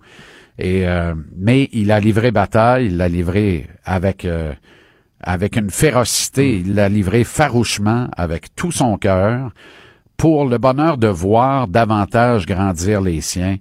Et il est décédé entouré évidemment de Brigitte et de tous ses enfants qui y étaient. Euh, il est parti paisible, serein. Et c'est un grand qui nous quitte vraiment. Je sais que la, tu sais, ça les allures d'une ritournelle. C'est, un, c'est une, c'est un peu, c'est un peu un classique dans des situations comme celle-là. Mais ça me fait grand plaisir avec tout mon cœur de dire que je le pense vraiment dans le cas de, de Jean Pagé. C'était un homme bon. C'était une bonne personne. Mm-hmm. Euh, mais on dit c'est une ritournelle, ça revient, mais c'est quand même une génération de grands, là. Euh, tu sais, euh, ah, si on prend les, les, les, vestons bleus de la soirée du hockey, puis il y en a quelques-uns maintenant, là, tu sais, qui, qui, qui, ont vieilli, qui sont décédés, mais c'était tu l'as décrit, mais euh, dans le langage, dans la précision du langage, euh, dans l'amour du sport à la fois, euh, les, entrevues en une période, mais tu sais, ça serait plus comme ça aujourd'hui. Mais pour ben, ceux qui l'ont vu, c'était une époque, là, tu sais, c'était ben, quelque chose. Tout à fait, puis, puis je le décris pas comme, je le décris pas avec, je le décris avec aucun mépris, Mario. Moi, je savourais ça, je, je J'aimais qu'on n'insulte pas mon intelligence. Je trouvais que c'était de grands rendez-vous, de grands reportages menés par de grands hommes de sport, de grands journalistes à la base. Euh, c'est tous des diplômés en journalisme, là, ces gars-là. Là. On parle de Richard Garneau, Lionel Duval, évidemment Jean Pagé. Puis je m'en voudrais de pas nommer Claude Canville également, qui, qui s'est battu farouchement euh, contre la maladie aussi, euh, et qui est peut-être l'un des derniers survivants de cette de cette dernière grande époque de la télévision sportive, euh, du moins dans le modèle euh, de télévision d'État euh, que l'on connaissait. Alors moi, j'ai savouré tous ces grands rendez-vous, ces grands moments. C'est juste qu'il y avait quelque chose d'un peu inaccessible, tu comprends? Alors, on avait l'impression que ces gens-là étaient hors normes, qu'ils vivaient dans une société un peu parallèle, en marge du bon peuple. Alors, quand on a vu Jean Pagé débarquer à 110 au départ, moi, ma première réaction, ça a été, oh boy, mauvais casting. Au contraire. Quel casting extraordinaire. Ce show-là aurait dérapé et aurait quitté l'antenne rapidement si Jean Pagé n'avait pas été là pour mettre son point sur la table quand c'était le temps, éviter les grands dérapages, justement, rappeler à l'ordre ceux qui dépassaient trop la ligne et, euh, et, et ça ajoutait tellement de crédibilité à cette émission-là parce que même certains bien-pensants, je me rappelle de Marie-France Bazot qui avait fait l'éloge de 110% à quelques reprises à l'époque, parce qu'elle disait, il y a beaucoup de testostérone, c'est vrai, puis en même temps, c'est tellement bien mené qu'on n'a pas l'impression de se faire bourrer, de se faire berner, on n'a pas l'impression d'assister à une boucherie verbale pure et simple où on s'amuse à délirer, puis on joue à la plus grosse niaiserie. Et c'est vrai. Il y avait, tu sais, on avait beau, les élites avaient beau euh, snobber cette émission-là, il en demeure pas moins que grâce à Jean Pagé, elle était formidablement bien menée et ça a été un grand rendez-vous qui a donné naissance à des shows comme Dave Morissette en direct, l'antichambre. Aujourd'hui, les talk shows de sport font partie des fins de soirée des amateurs québécois. Mais à l'époque, il n'y avait que 110. Puis Mario, euh, tu connais le milieu de la télévision faire 400 000 de codes d'écoute entre 11h puis 11h30 le soir, c'était du monde à la messe en joie le vert. Incroyable, et, ça scorait régulièrement 400 000. Puis je me rappelle qu'en plein été, parce que moi, tu sais, comme j'étais le dernier arrivé, l'été, euh, je travaillais sans relâche sur ce show-là parce que tout le monde est en vacances. Fait que moi, je prenais les passes tant qu'il y en avait. Et je me rappelle très bien qu'on a fait huit semaines consécutives en plein été, 40 shows de suite. J'en ai fait 36 sur 40 avec la possible venue de Matt Sundin à Montréal, qui était, dans les faits, une pure machination. On n'est jamais passé proche d'avoir Matt Sundin à Montréal. Puis on a réussi à faire huit semaines et 40 émissions de suite avec Matt Sundin en maintenant des pointes au-delà de 300 000 pendant une demi-heure le soir, une demi-heure ou trois quarts d'heure. Je pense qu'on était rendu à 45 minutes à ce moment-là. Il fallait le faire en joie le vert, là. Tu comprends? Alors, et, et puis tout ça, c'est une science de plus en plus inexacte. Je dis pas que ça ne se reproduira pas. La forme va devoir changer, les gens vont changer, mais ça risque de se reproduire pour le plus grand bien de tout le monde. C'est un show qui faisait du bien à tout le monde. Et, tout ça, ben je pense que euh, TQS euh, et tous les artisans qui ont travaillé là-dessus, moi le premier, on le doit en grande partie à Jean Pagé. Charles, on n'a plus de temps. Euh, une prédiction pour ce soir parce que quand même le Canadien qui joue contre euh, les Ouais. Pingouins. Oui, facile, alors ça, va être un match âprement disputé. Je prévois une défaite du Canadien au-delà des 60 minutes euh, réglementaires. Donc, Montréal va rentrer à la maison avec un point. En route pour deux petits matchs, demain contre les Sénateurs et samedi contre les Red Wings. Ça pourrait nous donner une semaine de cinq points sur une possibilité de six. Oh, Et ça- elle pourrait ça faire mieux, du là. bien parce qu'après ça, c'est sept matchs de suite sur la route.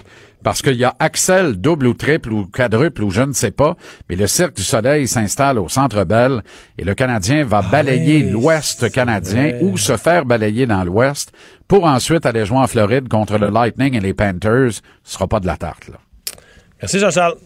Salut Mario, à demain. On va, on va maintenant parler culture. Euh, bonjour Anaïs. Allô, allô. Alors, euh, on vient de parler d'un décès euh, avec euh, Jean-Charles. Euh, Il y en a un aussi dans le monde de la chanson. Ouais, triste journée dans le monde tant du sport que de la culture. Donc, la chanteuse de Roxette, Mary Frederickson, est décédée. C'est ce qui a été annoncé ce matin. On va entendre un extrait d'un de ses plus grands succès, Listen to Your Heart.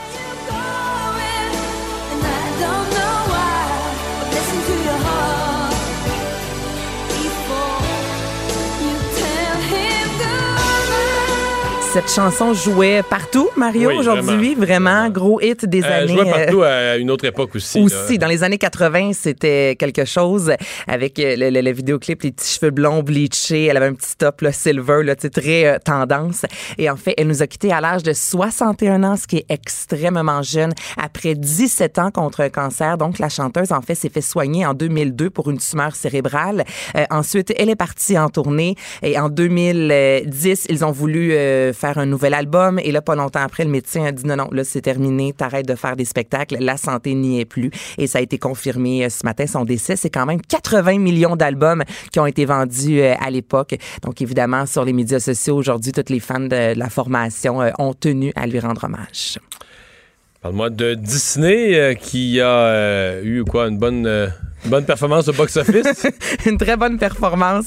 Ça score est fort, je te dirais. Disney qui, ex- qui existe en fait depuis euh, 1923. Et cette année, Disney va réaliser ce qu'aucun studio a jamais réussi à réaliser. Donc, au mois de juillet dernier, ils ont dépassé leur recette. Donc, en 2016, ils ont fait euh, 7,61 milliards de dollars. Donc, euh, en juillet, ils sont allés faire 7,67 milliards, ce qui est un record. Dimanche soir, il y a beaucoup de chiffres, mais dimanche soir, Disney affichait des recettes de 9,997 milliards. Donc, ils vont franchir la barre du 10 milliards de dollars, ce qui a jamais, mais jamais été réalisé dans l'histoire du cinéma. Je vous rappelle que Disney, en 2009, a racheté Marvel. Euh, dix ans plus tard, ils ont racheté Fox. Disney, c'est quand même Avengers Endgame, qui est le film qui a rapporté le plus de sous dans l'histoire. Et là, on pense cette année, c'est Le Roi Lion. Euh, la princesse Parce que là, quand tu Frozen, parles là. de, de- de revenus au box-office, c'est des nouveaux films sortis cette année de en Disney. un an, ils vont avoir fait 10 milliards. Au box-office. Ouais, en un an. Ce qui est incroyable au box-office. En recette, ça a juste aucun, aucun sens. Et ça fait en sorte que Disney, présentement, euh, a, a 32% des parts sur le marché américain. Donc, c'est vraiment au-devant de beaucoup d'autres, tels Warner Bros. ou encore Universal. Donc, ça va super bien pour euh, Disney. Là, il y a Disney euh, Channel qui vient d'être lancé, le Mais streaming. Disney Channel, euh, moi, ma, ma- fille la plus vieille s'est abonnée là, Ouais. que ça a sorti parce qu'elle avait vu un peu ce qu'elle. Puis j'avoue que j'ai été impressionné parce que moi-même, je savais pas. On dirait que je, suis niaiseux. Puis je- toutes les marques, Puis là, quand tu te mets à faire la liste, OK, Marvel, plus l'autre, plus l'autre, plus Fox. C'est une Star. toile d'araignée. Quand on regarde là, ce que Disney... euh, La quantité de contenu. La quantité de contenu. ils ont La même quantité de contenu que les autres ont pu. Ben, c'est ce qui se passe parce que là, avec Netflix, il y a de plus en plus de films qui ont été tranquillement retirés des catalogues pour se rendre sur la chaîne de streaming de Disney. Donc, dans une, euh, une époque où, dans le cinéma, parfois, on dit que les budgets sont moindres, je peux vous dire que Disney tire très bien son épingle du jeu et va passer, va franchir la cap, euh, du, le cap du euh, 10 milliards parce que dans tout ça, on n'a même pas encore compté Star Wars, qui, je vous rappelle, sort le 18 décembre prochain. Donc, on Pendant le temps des que- fêtes, va tout arracher. là. Écoute. Écoute, il y a eu, je pense, huit bandes annonces là, depuis un an pour euh, nous, euh, nous garder euh, en haleine. Il risque de se rendre à 10 milliards et demi, si c'est ah, pas c'est 11 sûr que 11 milliards, c'est sûr 11 qu'ils vont franchir c'est la barre. Ouais. Donc, c'est un record dans l'histoire du cinéma. Qu'est-ce que cette nouveauté sur Club Illico? Ruking? Est-ce que c'est la, Ruking à Sherbrooke ou C'est la une autre Ruking. C'est la vraie, la vraie? Tu, connais, OK. tu connais ton Québec. Oui, je connais mon Québec quand même. Mon Sherbrooke un peu. Tu connais ton Sherbrooke, Sherby Love. Alors oui, une nouvelle sitcom qui débarque sur Club Illico l'an prochain. Ruking, c'est l'adaptation québécoise d'un format allemand, donc je vais pas dire le nom de l'émission, je suis pas capable de le prononcer. Et tout, tout, tous les dialogues, Mario, seront improvisés. Pour ce faire, on a fait appel à des arts de l'improvisation au Québec, comme Pierre-Luc Funk, qui à 18 ans est devenu le plus, le plus jeune joueur de la LNI. Euh, Sylvie Moreau, je pense à Stéphane Crête, il y a également Mehdi Boussaïdan, Sophie Cadieux. Et ce sera l'histoire, en fait, euh, de... Réal Bossé. Réal Bossé, mais là, il fait pas partie de cette. C'est le euh, meilleur. c'est vrai qu'il est. De tout. Mais Stéphane Crête est pas pire aussi. Oui, oui. Sylvie Moreau, écoute, ils ont quand même, ça, sont allés en chercher des solides. Et les comédiens vont interpréter des personnages qui portent leur nom. La série va raconter les aventures d'un trio de colocs disparates qui partagent un loft situé au-dessus d'un café-bar Buanderie à OK. Sherbrooke. Tout est- sera improvisé et c'est Mais donc, quand on dit qu'il n'y a pas de texte, il y a un scénario quand même. il y a un petit scénario et là, Stéphane Bellavance, lui, sera maître du jeu. Donc là, c'est en tournage présentement. Ça va sortir l'an prochain. Oui, mais c'est Et un là, jeu. C'est une émission. Écoute, là, c'est une émission, mais les personnages, les, les, les, les comédiens vont, euh, vont improviser leur texte et Stéphane Bellavance va leur donner des, euh, des directives. Tu comprends? Donc là, Mario, si c'est à ton tour de rentrer sur scène, quelques secondes avant, on va dire, là, Mario, tu dois interpréter le personnage de quelqu'un un peu chaud d'ail qui s'en va s'acheter un café. Là, tu as quelques secondes, tu arrives et tu improvises. Donc oui, il y a quelque chose de concret. Donc les décors, on sait environ où s'en va l'émission, mais il va y avoir des rebondissements et c'est Stéphane Bellavance qui, lui, à l'aide d'oreillettes, va guider les euh, comédiens en leur disant un peu où s'en aller. C'est devant le public. Devant le public. Devant le public en plus. C'est du nouveau. Écoute, c'est du jamais vu là, au Québec. Là, Ça sort sur Club Illico. Club Illico l'an prochain. OK. Oui, c'est quelque intriguant, chose de là. nébuleux. Oui, c'est c'est intriguant. J'ai essayé, j'ai cherché là, des images de la version allemande, j'ai pas trouvé. Donc moi, je vous dis, le communiqué de presse que j'ai reçu, ça ressemble à ça. J'en ai jasé avec des gens à la station.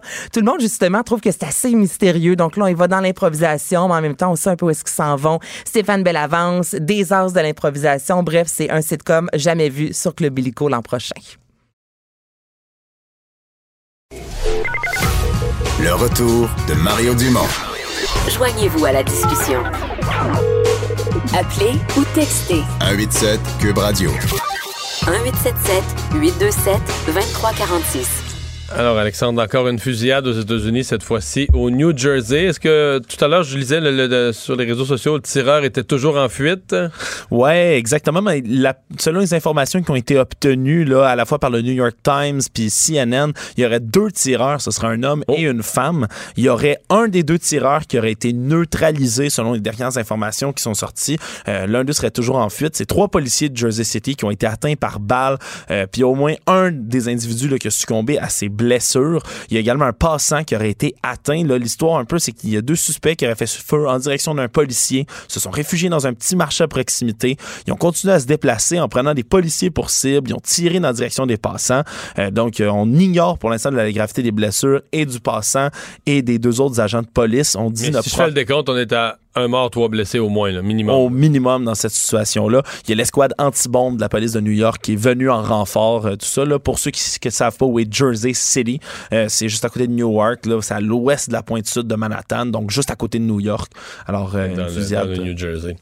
Le premier ministre de l'Alberta, Jason Kenney, qui est à Ottawa, en fait, je devrais dire, qui était à Ottawa en délégation. Je sais plus combien. Je pense qu'il y a huit de ces ministres qui sont là, qui vont chacun Une- rencontrer. Une garde plus que rapprochée. Oui, oui, qui vont rencontrer leurs homologues là, des mêmes ministères au niveau fédéral, mais l'Alberta qui débarque à Ottawa. Ouais, c'est à 16h30, donc il va rencontrer euh, Justin Trudeau. Il doit avoir toutes sortes de choses, euh, toutes sortes de points à vouloir amener à Justin Trudeau, venir représenter une province qui... euh, Il n'y a pas beaucoup de rouge, sa carte. Non, on peut le il y a pas dire au beaucoup de fédéral. rouge. Euh, ben, en fait, moi, je, je- j'ai hâte de voir comment ça va se passer. Je pense quand même que, Jason Kenney, si on se fie à son ton depuis qu'il est arrivé à Ottawa, il a parlé au Canadian Club, il a quand même l'air à vouloir euh, ressortir, disons, avec un message constructif, là, quitte, à, quitte à être choqué six mois plus tard en disant Justin Trudeau nous avait promis puis il n'a pas livré la marchandise. Mais je pense pas qu'il veut une chicane à la première rencontre. Ceci dit, dans la série de rencontres, parce que M. Trudeau, après l'élection, faisait une série de rencontres, c'est la plus. Il y avait Doug Ford, là, qui était une rencontre sensible, mais ça, c'est la plus sensible. Jason Kenney, c'est quand même, avec le, le mouvement, euh, supposément, moi, j'y crois plus Le- ou moins. le Wexit. supposément, oui, le Wexit, mouvement supposément séparatiste de l'Ouest, là, ça devient, euh, ça devient intéressant à suivre. Le retour de Mario Dumont, le seul ancien politicien qui ne vous sortira jamais de cassette. Mario Dumont et Vincent Dessureau. Cube Radio. Oui, grosse journée pour parler de politique américaine. On va tout de suite rejoindre Normand Lester. Bonjour, Normand. Bonjour. Alors, euh, ben, c'est fait. Les euh, démocrates, ce matin, ont présenté en bonne et due forme ce qui va être la, la- la- disons, les accusations formelles qui vont, euh, qui vont amener au vote, qui vont, sur lesquelles vont voter euh, les membres du Congrès. Oui, il, y a eu- il va y avoir deux euh, articles de mise en accusation. On va accuser euh, le président Donald Trump d'abus de pouvoir euh, parce que, bien sûr, il a tenté, en faisant des pressions sur le gouvernement de l'Ukraine, qui s'attendait à avoir 391 millions d'aides militaires des États-Unis, euh, euh, euh, Trump a voulu en échange obtenir une déclaration des Ukrainiens comme quoi ils avaient ouvert une enquête sur le fils de Joe Biden et sur Joe Biden pour corruption. Et le deuxième acte d'accusation, c'est entrave à l'enquête du Congrès, parce que Trump a interdit à tous les gens de son entourage, euh, il leur interdit de répondre aux subpoenas qui avaient été lancés contre eux par euh, la commission, le, comité de renseignement de la Chambre des représentants. Euh, donc, les démocrates ont décidé d'en rester à ces deux euh, accusa- à ces deux articles d'accusation-là. Ça va probablement être adopté par l'ensemble de la Chambre des représentants euh, euh, euh, jeudi et ça va aller pour un vote formel la semaine prochaine, là, où donc la Chambre des représentants va faire une mise en accusation formelle pour demander la destitution du président des États-Unis. Hein. Euh, ça, ce n'est que trois, n'est que la troisième fois dans l'histoire des États-Unis que ça se fait. Dans le cas de Richard Nixon, au début des années 70, dans l'affaire du Watergate, il avait préféré démissionner que euh, de subir euh, un procès. Dans le cas euh, de Bill Clinton, à la fin des années 90, ben, il avait la majorité sénatoriale des démocrates lui avait permis, ils avaient rejeté la mise en accusation contre lui. Et c'est probablement ce qui va arriver aussi au début de l'année prochaine, lorsque effectivement euh, le Sénat américain va euh, se, se transformer dans le fond en un tribunal et juger euh, Trump. Mais pour obtenir la destitution du président des États-Unis, ça prend deux tiers des voix du Sénat, c'est-à-dire que ça prend ce qui- ouais. 67 votes. Ce qui prendrait, ce qui requerrait que à peu près 20, je pense même exactement 20 sénateurs républicains virent leur capot de bord, là, votent avec les démocrates, donc laisse tomber le président Trump. Euh, en fait, on n'est pas, jamais. on fait pas, on- si, on, essaye de faire notre pointage, on n'arrive pas à 20, on n'arrive pas à un seul. là. Il n'y a pas l'air d'avoir aucun, pour l'instant, aucun républicain qui a l'intention de faire ça, peu importe ce qui est Mais dans l'acte d'accusation. Parce que ces, ces sénateurs-là représentent des circonscriptions électorales qui sont massivement en faveur de Trump et ils savent si jamais ils se prononçaient contre Trump, ben ils risqueraient de perdre euh, leur siège euh, en novembre euh, prochain. Donc, et c'est ça. Et là, tout le monde se demande ben, parce que bien sûr, Trump se prépare déjà politiquement à exploiter ça. Et puis, bien sûr, le Parti républicain aussi va dire, ben, vous voyez, tout ça, c'était de la foutaise, c'était basé sur rien. La preuve, c'est que Trump a été acquitté et ça va probablement être un élément extrêmement important dans la campagne présidentielle euh, qui s'annonce en, en 2020 et tout ça euh, c'est ben euh, ça, on, en parle souvent ensemble Mario moi ça me ça me préoccupe parce que ça montre la une montée irrésistible presque vers un pouvoir personnel important aux États-Unis. Donc, ça crée un déséquilibre dans l'équilibre des pouvoirs entre le présidentiel et le législatif. Et ça, c'est grave pour la démocratie américaine. D'ailleurs, il y a l'avocat de euh, la commission de renseignement de la Chambre des représentants qui a dit Donald Trump est une menace claire et immédiate pour la démocratie aux États-Unis et, je le pense, c'est hmm. euh, c'est tragique. En tout cas, on, on vit des événements historiques euh, importants, puis on va, on va continuer à le faire jusqu'à l'élection présidentielle de novembre 2020. Normand, dans tout ce qui a été l'enquête sur euh, la destitution de Trump, donc d'abord ce qui a précédé la rédaction des actes de mise en accusation.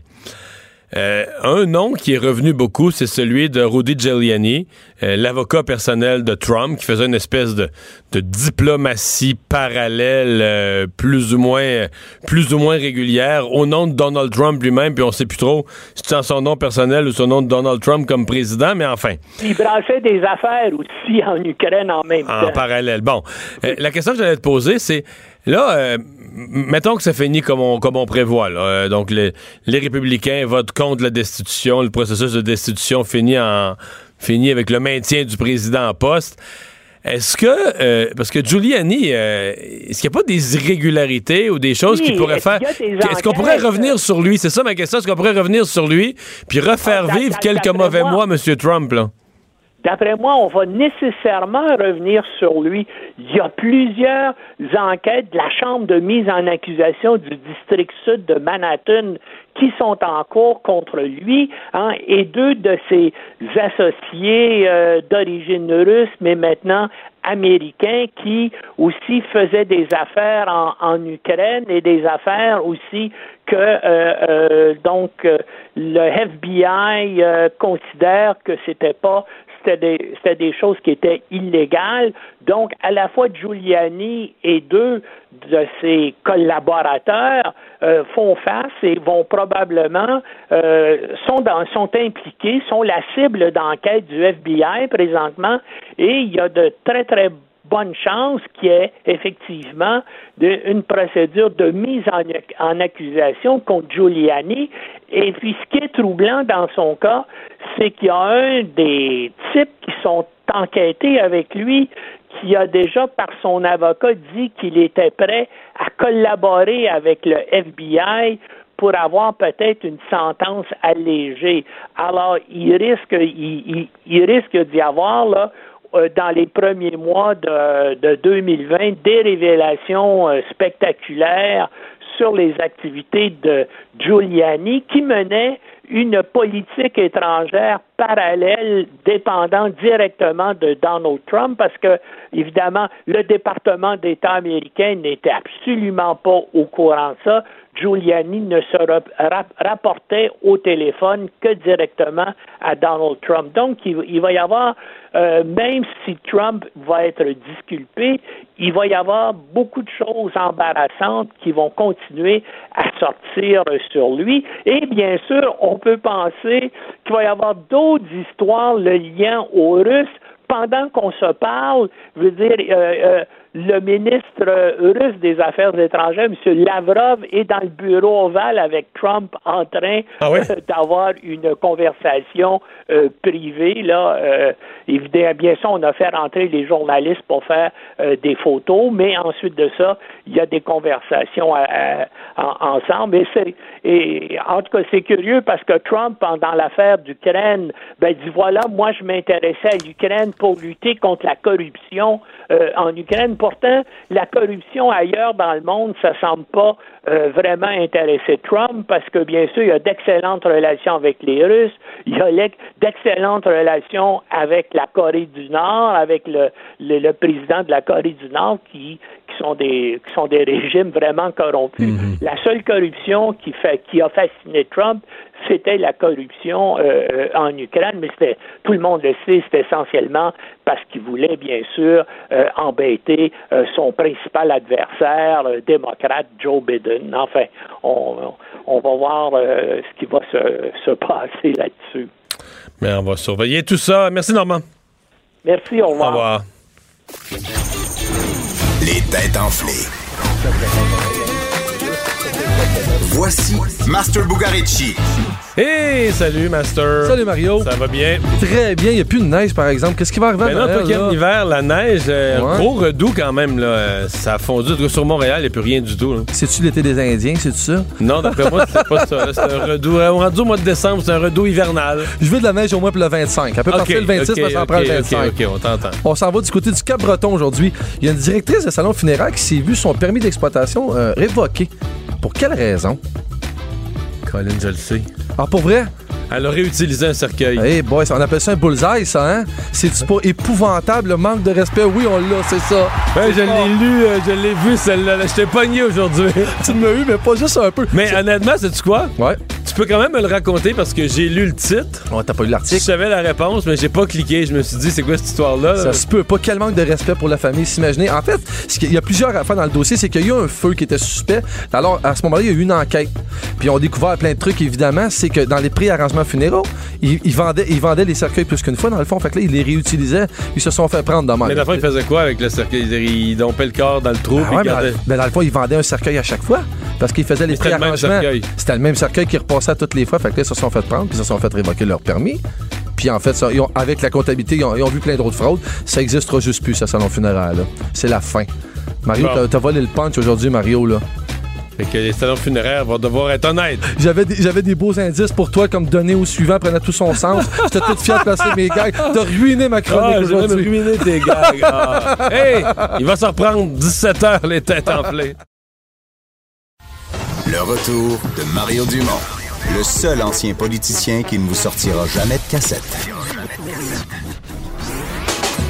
Mario Dumont et Vincent Dessureau. Cube Radio.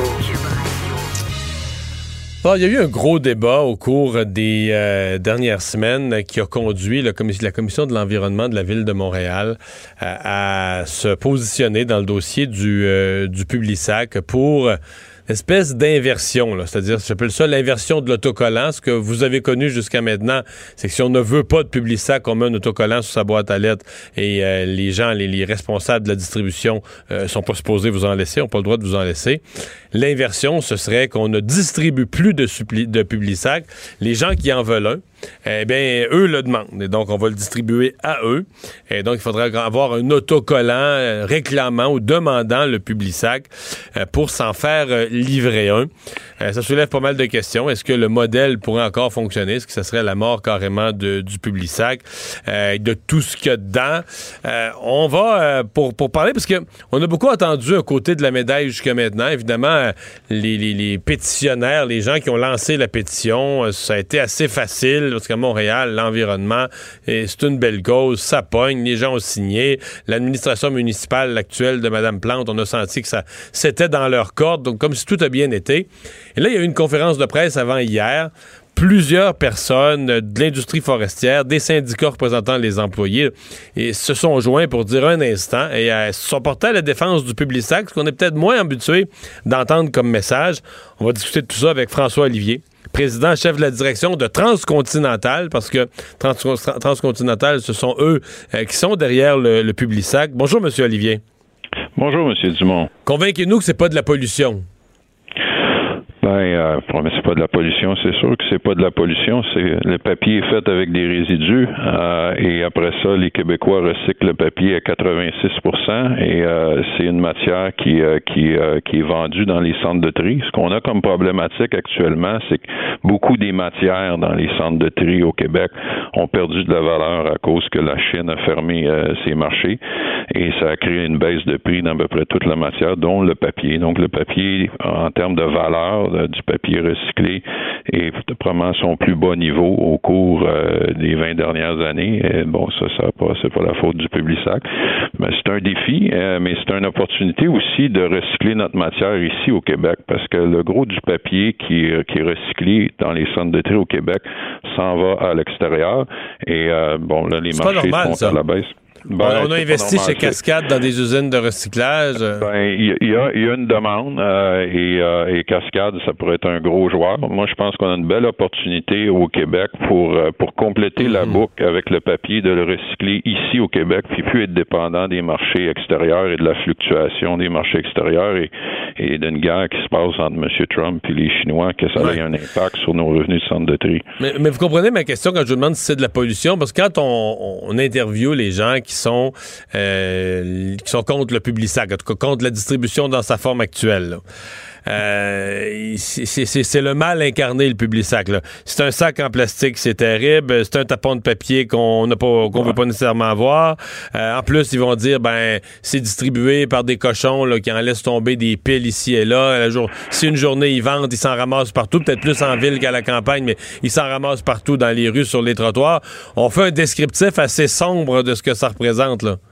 Ben, moi, je vais vous faire le descriptif de la réalité. Euh, le papier au Québec est fait avec des déchets, les copeaux. Il ne se coupe aucun arbre au Québec pour faire le publisac. Donc, mais ça, moi, commence- je- moi, je sais ça, là, mais on est 42 au Québec qui sait ça. Tout le monde pense qu'on Ouais, coupe ben, des arbres. moi, moi, je vous le dis, là, Ouais, il y a- ouais, il y a je sais. le- depuis 1986, il y a une loi au Québec qui dit qu'il n'y a aucun arbre qui va se couper depuis 1986, à part pour faire du bois d'œuvre. Quand on fait du bois d'œuvre, le milieu de l'arbre sert à faire des planches et des choses pour la construction ou des meubles, et euh, les copeaux qui avant étaient enterrés ou brûlés dans, le nord sont maintenant récupérés pour faire du papier. Un coup qu'on a fait du papier, les citoyens le mettent dans le bac, c'est recyclé à 86% et il n'y a aucun papier qui s'en va à, l'enfouissement. Ils sont vendus, comme on disait tantôt, beaucoup à l'extérieur parce qu'il y avait des bons prix. Là, ça serait peut-être le temps qu'on le recycle ici.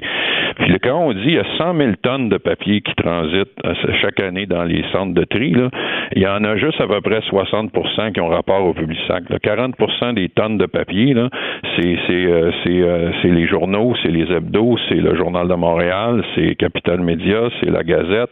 Euh, c'est- c'est- on, met tout ça sur le dos du, du Publisac, là, mais c'est le, papier, c'est une économie circulaire qui a été créée au Québec qu'on devrait être fier. C'est une industrie qui fait travailler des milliers, des dizaines de milliers de travailleurs dont on pourrait, être fier. Alors, il y, a, un peu de désinformation par rapport à euh, la pollution puis les déchets. On a créé une économie circulaire du papier. Le défi qu'on a dans le moment, c'est que la valeur du ballot de papier a beaucoup diminué à cause de la fermeture des marchés. Moi, je vois ça comme une opportunité de recycler notre papier ici au Québec. Puis vous l'avez dit vous-même, il y en a des acheteurs comme Cascade. Quand vous dites économie circulaire, là, parce que j'ai vu vos, annonces, vos publicités, vous dites économie circulaire autant pour le papier que pour le, plastique du sac. Je suis sûr que c'est clair dans l'esprit de tout le monde l'expression économie circulaire, ce que vous entendez par là. Ben, économie circulaire, ça, euh, premièrement, c'est réduction à la source. Prenons- l'exemple d'une amélioration qu'on a faite avec le sac de plastique qui protège euh, le- le- le- les journaux et, les circulaires des intempéries. On a réduit le format et, et le plastique de 30% à la source, puis on l'a fait 100 avec des déchets qui viennent d'ici, du Québec. Là, il faut travailler sur la partie 2, c'est-à-dire, oui, c'est fait avec des déchets. Est-ce que le plastique est beaucoup recyclé au Québec? Pas autant que le papier. C'est à 30 Donc là, il faut travailler à créer cette économie circulaire-là du plastique. Puis aussi là-dedans, transcontinental, on veut euh, jouer un rôle là-dedans parce qu'on a une autre division que celle de l'imprimé, qui est l'emballage flexible, où on peut créer euh, des marchés ici au Québec pour créer cette économie circulaire-là du plastique aussi. Et ça, ça va bien au-delà du public-sac, là, parce que le public-sac, le, le sac de plastique, c'est pas 0,5% du plastique qu'il y a dans les centres de tri. Mais je pense que nous, comme entreprise, on peut jouer un beaucoup plus grand rôle à créer cette économie circulaire ça. C'est aussi ça, s'occuper de l'environnement, c'est de créer une économie circulaire, que ce qu'on consomme ne vienne jamais des déchets. La politique qui est proposée à Montréal à l'heure actuelle, qui semble avoir été retenue par leur commission de l'environnement, puis qui Mhm. pourrait bien devenir la politique officielle de, de l'hôtel de ville, du conseil municipal. Est-ce que c'est la mort du Publisac? Je vous pose la question crûment, là. C'est-à-dire les deux, les deux items. Un, qu'on ne le distribue pas de façon universelle, qu'il faut que les gens le, le demandent par un autocollant. Et deux, on dit qu'il faudrait plus qu'il soit emballé dans un sac de plastique, il faudrait qu'il soit emballé dans un sac de papier. Est-ce que c'est Mhm. réaliste, viable ou c'est juste la fin? Ben, le, le, le modèle de, de, de opt-in ou d'abonnement où les gens devraient mettre un pictogramme s'ils veulent le recevoir, ça, ça c'est la fin euh, du, picto, du, du, Publisac. Ça, c'est clair, on le dit, euh, on le redit, et, euh, et c'est, c'est pas viable. Donc, euh, c'est, ça a l'air simple, la business du Publisac, mais il y a 4000 routes de Camelot, il y a 7000 versions du Publisac, il y a 50% de la population au Québec sur 5 ans qui déménage. Donc, de gérer 3,3 millions d'adresses, c'est, la fin de notre euh, c'est la fin de notre business, on le dit. D'ailleurs, c'est pour ça que ça n'existe pas nulle part ailleurs au Canada, nulle part ailleurs en Amérique et nulle part ailleurs dans le monde. Et ça, c'est pas moi qui le dis, c'est un rapport qui a été commandé par la ville de Montréal et qui dit ça. Donc oui, votre question, si ça, c'est la réglementation reste telle quelle, est-ce que c'est la fin de la? La réponse est oui. Si ça, ça, si ça, si ça s'en va partout au Québec, si Montréal joue un rôle de leader et que c'est adopté au Québec, ben, parce qu'il y a quelques personnes qui reçoivent le Publisac parce qu'ils ont mis un, pictogramme puis on fait 10, 15 erreurs sur 3,3 millions de portes par semaine. Si ça, c'est plus important que 6 000 jobs que le Publisac fait, fait vivre chez Transcontinental ailleurs, si ça, c'est plus important que mettre la, presse régionale en péril parce que 95% des hebdos régionales au Québec sont distribués dans le Publisac, si c'est ça, c'est plus important que les 87 des gens qui lisent le Publisac à chaque semaine pour faire des économies, puis les milliers de commerçants qui, dé- qui dépensent euh, l'argent chaque semaine dans le Publisac pour attirer les clients, c'est ça là, qui est en... Le- OK, là, vous là- là-dessus, votre point de vue est très clair. Le sac en papier, est-ce que est-ce qu'il y a un sac en, papier, je sais pas trop comment, ciré, oui, on- ciré on- qui on pourrait protéger de la pluie? Euh, non, parce que ça, le sac en papier qui peut protéger de la pluie est plus dommageable que le sac de plastique fait de déchets qu'on a qu'on a créé environnementalement. Mais on peut probablement, on va introduire un nouveau sac en, en papier euh, pour autour de 250 000 foyers au Québec ou dans dans les appartements où on n'a pas besoin de faire de mettre le sac de plastique. Donc, on est en train d'automatiser ça. On a fait un investissement de plusieurs millions de dollars et on va convertir. Donc, tout ce qui est dans des condos, tout ce qui est 10% des portes vers, vers, vers le papier, oui. Tout ce qui est à l'intérieur, là, des condos, des oui, appartements. les condos, les appartements, on s'en vient avec un. On va retirer le sac de plastique de ces, euh, de toute cette partie de la distribution là, qui est à peu près 10 de la, de la distribution du Publisac au Québec. Vous avez mentionné quelque chose de très important, euh, la distribution des hebdos. J'ai lu, euh, vous allez me confirmer ou m'infirmer le chiffre, qu'il y avait 130 hebdos au Québec qui étaient donc des journaux de quartier ou des journaux de, de, de région, des journaux locaux, qui sont acheminés à la population via le Publisac? Oui, j'ai pas le chiffre exact, M. Dumont, là, mais c'est plus que 100 hebdos. C'est que- c'est 95 ou 98% des hebdos du Québec qui sont dans le Publisac. C'est, c'est pas compliqué à comprendre.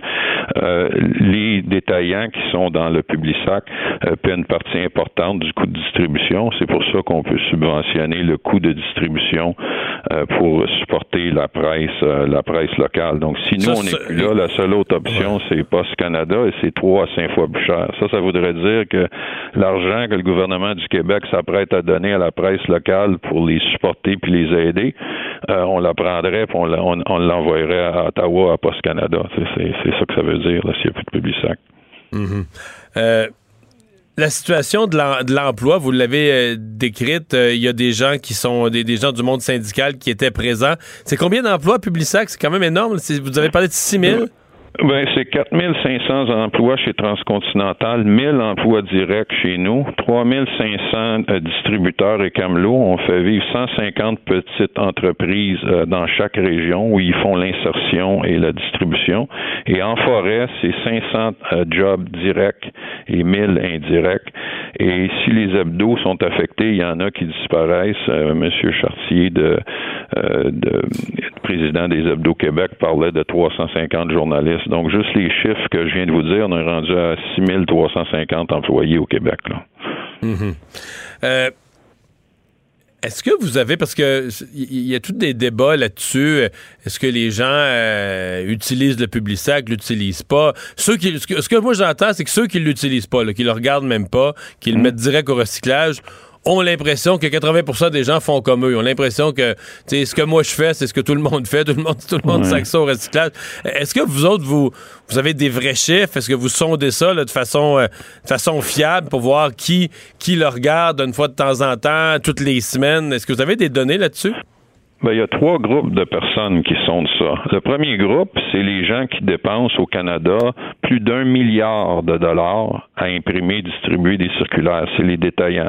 Alors évidemment, M. Dumont, ces détaillants-là, hein, que ce soit n'importe quel détaillant alimentaire ou tous les détaillants canadiens utilisent des vous allez, vous allez me dire, ils ne s'amusent pas à perdre de l'argent pour le fun. Là. Ben, avant de dépenser, on a des clients qui dépensent 200, 250 millions. La plupart des détaillants dépensent entre 100 et 200 millions de dollars par année à imprimer, distribuer des circulaires. Évidemment, avant de faire cette dépense-là, ils font quelques études de marché. Et si personne les lirait, je pense que ça, ça y arrêterait. Nous, au Publisac, on fait des sondages et des sondages des détaillants et des sondages du Publisac disent que 87% des Canadiens lisent encore le circulaire imprimé et 13% des Canadiens les consultent sur l'Internet. Ça, c'est ce que je me, je me suis, euh, ce que je disais sur, sur, euh, sur la place publique évidemment, à la ville de Montréal, on mettait ça en doute. On a fait nos propres sondages avec d'autres firmes que ceux de Transcontinental ou deux détaillants, et ils sont arrivés exactement aux mêmes conclusions que nous. Donc, c'est ça la réalité. Et pourquoi qu'on dit que notre système de opt-out, où les gens qui veulent pas l'avoir ne le reçoivent pas, il y a quand même beaucoup de personnes à Montréal qui veulent pas avoir le Publisac. On a 100 000 pictogrammes installés à Montréal. C'est 13% de la population. Et vous avez raison de dire, ce 13 là voudraient que l'autre 87 fasse comme eux. Nous, ce qu'on dit, c'est laissons les gens qui veulent le lire le lire et laissons ceux qui ne veulent pas le lire. Ça prend 30 secondes. Appelez-nous, on va vous envoyer un pictogramme ou venez sur notre site web, on va vous envoyer un pictogramme. Ni nous, ni les détaillants ont intérêt à livrer des circulaires à des gens qui veulent pas les lire. Donc, on a un système qui fonctionne où déjà 13% de la population montréalaise a exprimé ça et on, ils ont des pictogrammes. Donc, le, système a l'air d'être en balance. On a 87% des gens qui le lisent, puis on a 13% des gens qui ont déjà posé un pictogramme. Est-ce que le système est parfait? Non. Est-ce que nos camelots, euh, nos, nos, jeunes camelots ou les gens qui font ça peuvent faire quelques erreurs? Euh, oui. Est-ce que le système est perfectible? Oui. Mais si on fait 20 ou 30 erreurs euh, par semaine à Montréal à laisser malheureusement un public sac à quelqu'un qui avait apposé son pictogramme, est-ce que ça, ça justifie de mettre 6000 personnes à pied, de mettre la presse régionale en péril et de priver les 87% qui veulent aller? Poser la question, c'est y répondre. Donc, nous, on est très intéressés à parler avec euh, la Ville de Montréal pour amener des solutions, euh, puis, puis, travailler avec eux à trouver des solutions, mais pas aller vers un système qui fait que le Publisac distribue avec toutes les conséquences. Ce que vous avez vu lundi, c'est beaucoup de gens qui se sont mobilisés à dire, écoutez, là, il y a des conséquences importantes, il faut, euh, faut prendre ça en considération. Monsieur Olivier, merci beaucoup de nous avoir parlé. Merci, Monsieur Dumont. Au, revoir. Mario Dumont. Il s'intéresse aux vraies préoccupations des Québécois. La santé, la politique, l'économie. Le retour de Mario Dumont. La politique, autrement dit. Emmanuel Latraverse est là pour sa chronique politique. Bonjour Emmanuel. Bonjour. Alors, signature du nouvel ALENA, de, nouvel accord euh, de, libre-échange nord-américain. Euh, ça s'est fait au Mexique aujourd'hui. Mais là, ça nous amène à l'étape suivante. Il faut maintenant que ce soit ratifié au Congrès pour les États-Unis et à la Chambre des communes à Ottawa.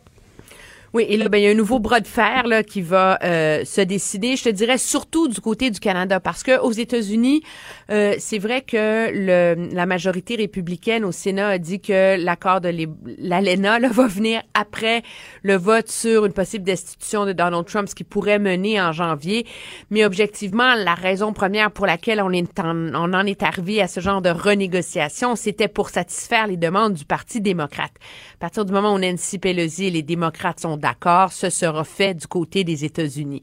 Donc là, le bras de fer se transporte du côté d'Ottawa, où euh, là, il y a euh, le chef du Bloc québécois, François Blanchette, qui est venu mettre un peu de sable dans l'engrenage en faisant remarquer que finalement, l'aluminium n'avait pas obtenu les mêmes protections que l'industrie de l'acier dans euh, la négociation de cette lettre parallèle à l'accord de libre-échange. Et, et, ça, c'est vrai que l'aluminium, c'est le Québec, là. Ben, c'est ça. L'aluminium, c'est concentré principalement au Québec. J'explique à, nos auditeurs, euh, dans l'accord, il faut que 40 à 45% des pièces euh, soient faites avec euh, de non, il faut que 70% de l'aluminium ou de l'acier qui vont dans les pièces d'auto proviennent du marché régional, donc Mexique, États-Unis ou Canada. Le Canada, les États-Unis, pour protéger l'industrie de l'acier, a exigé que non seulement est-ce qu'il fallait que l'acier soit fini dans un des trois pays, mais il fallait qu'il soit fondu et coulé dans un des trois pays.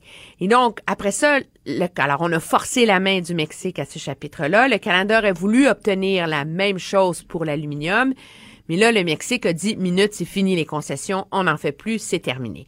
L'inquiétude que ça suscite au Canada, c'est que ça ouvre par la porte d'en arrière la possibilité à ce que les Chinois viennent domper, faire du dumping hein, d'aluminium à bas prix dans le marché nord-américain en permettant qu'il soit importé au Mexique et qu'il soit tout simplement fini au Mexique. Et donc, c'est cette inquiétude-là euh, qui est soulevée par l'industrie de l'aluminium canadienne, mais objectivement, elle est au Québec, cette industrie-là. Et, euh, et M. Blanchette, lui, réclame euh, des protections additionnelles que je crois il n'obtiendra pas et que je peux vous garantir que le gouvernement ne va pas lever sa main pour renégocier cet accord-là une troisième fois en un an. Mais c'est quand même tout un dilemme, là. Même pour le, pour le Bloc, mais pour le Québec en général. Que va dire François Legault, par exemple? Parce que l'industrie de l'aluminium est drôlement importante au Québec. Euh, l'accord de libre-échange dans son ensemble est drôlement important au Québec. Euh, à partir, du moment, où on, à partir du moment où on dit c'est plus négociable, faut le prendre, c'est à prendre ou à laisser tel ben, quel. c'est pas mal à prendre ou à laisser. Là, je pense qu'on s'entend, quiconque suit un petit peu ça, puis même pas beaucoup, là, on comprend que la seule raison pour laquelle il y a eu une renégociation euh, dans la dernière année, c'était à la demande du Congrès américain. Le Canada n'a pas ce poids-là face à ses partenaires, ne va pas obtenir qu'on rouvre l'entente encore une fois. L'argument du gouvernement Trudeau, c'est de dire, attends une minute, l'industrie de l'aluminium n'a rien perdu dans ce deal-là. L'industrie de l'aluminium va quand même être mieux protégée que sous l'ancienne ALENA. Donc, il n'y a pas de perte pour l'industrie de l'aluminium. Mais il n'y a pas de gain. Et donc, c'est sous cet angle-là que le gouvernement dit on n'a pas laissé tomber l'aluminium, on n'a pas, on n'a pas eu de gain pour l'aluminium. Je pense que si on le regarde factuellement, c'est comme ça qu'il faut le regarder. À partir du moment où le chef du Bloc québécois décide d'en faire un, cheval de bataille pour démontrer qu'il est capable de défendre les intérêts du Québec, ben là, on perd un peu de la, du débat rationnel et on rentre vraiment dans le débat purement euh, politique. C'est sûr que ça va mettre de la pression sur le gouvernement euh, Legault. Euh, ça va être intéressant de voir c'est quoi sa réaction. Je te dirais qu'on était conscient du problème dans l'entourage de M. Legault à son bureau aujourd'hui, mais on n'avait pas de réponse très claire à donner mhm. à comment on allait réagir à ça. Là.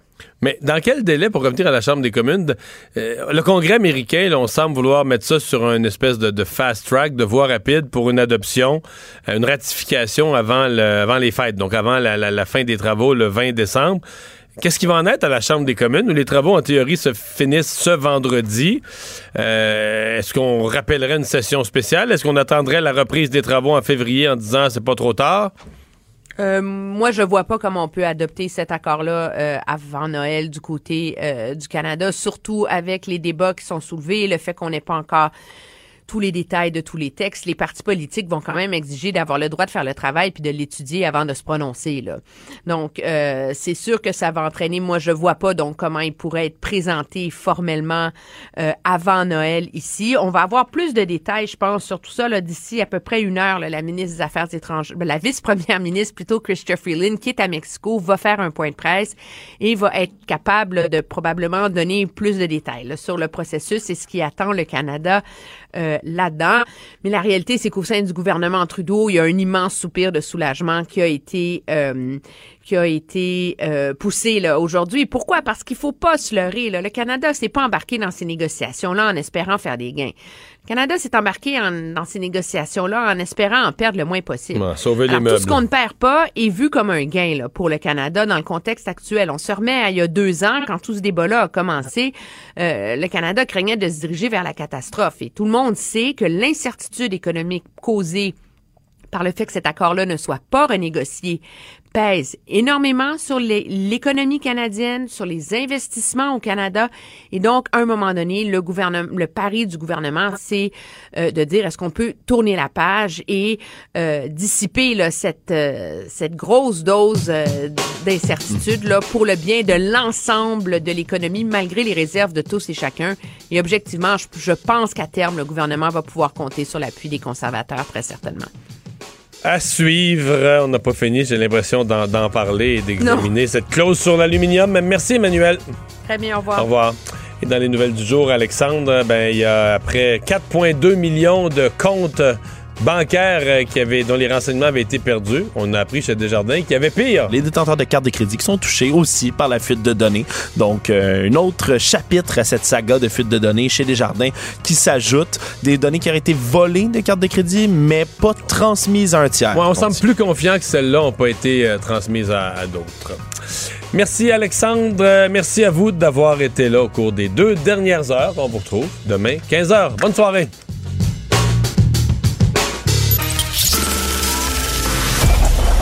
Cette émission est maintenant disponible en podcast. Rendez-vous dans la section balado de l'application ou du site cube.radio pour une écoute sur mesure en tout temps. Cube Radio, autrement dit. Et maintenant, autrement écouté.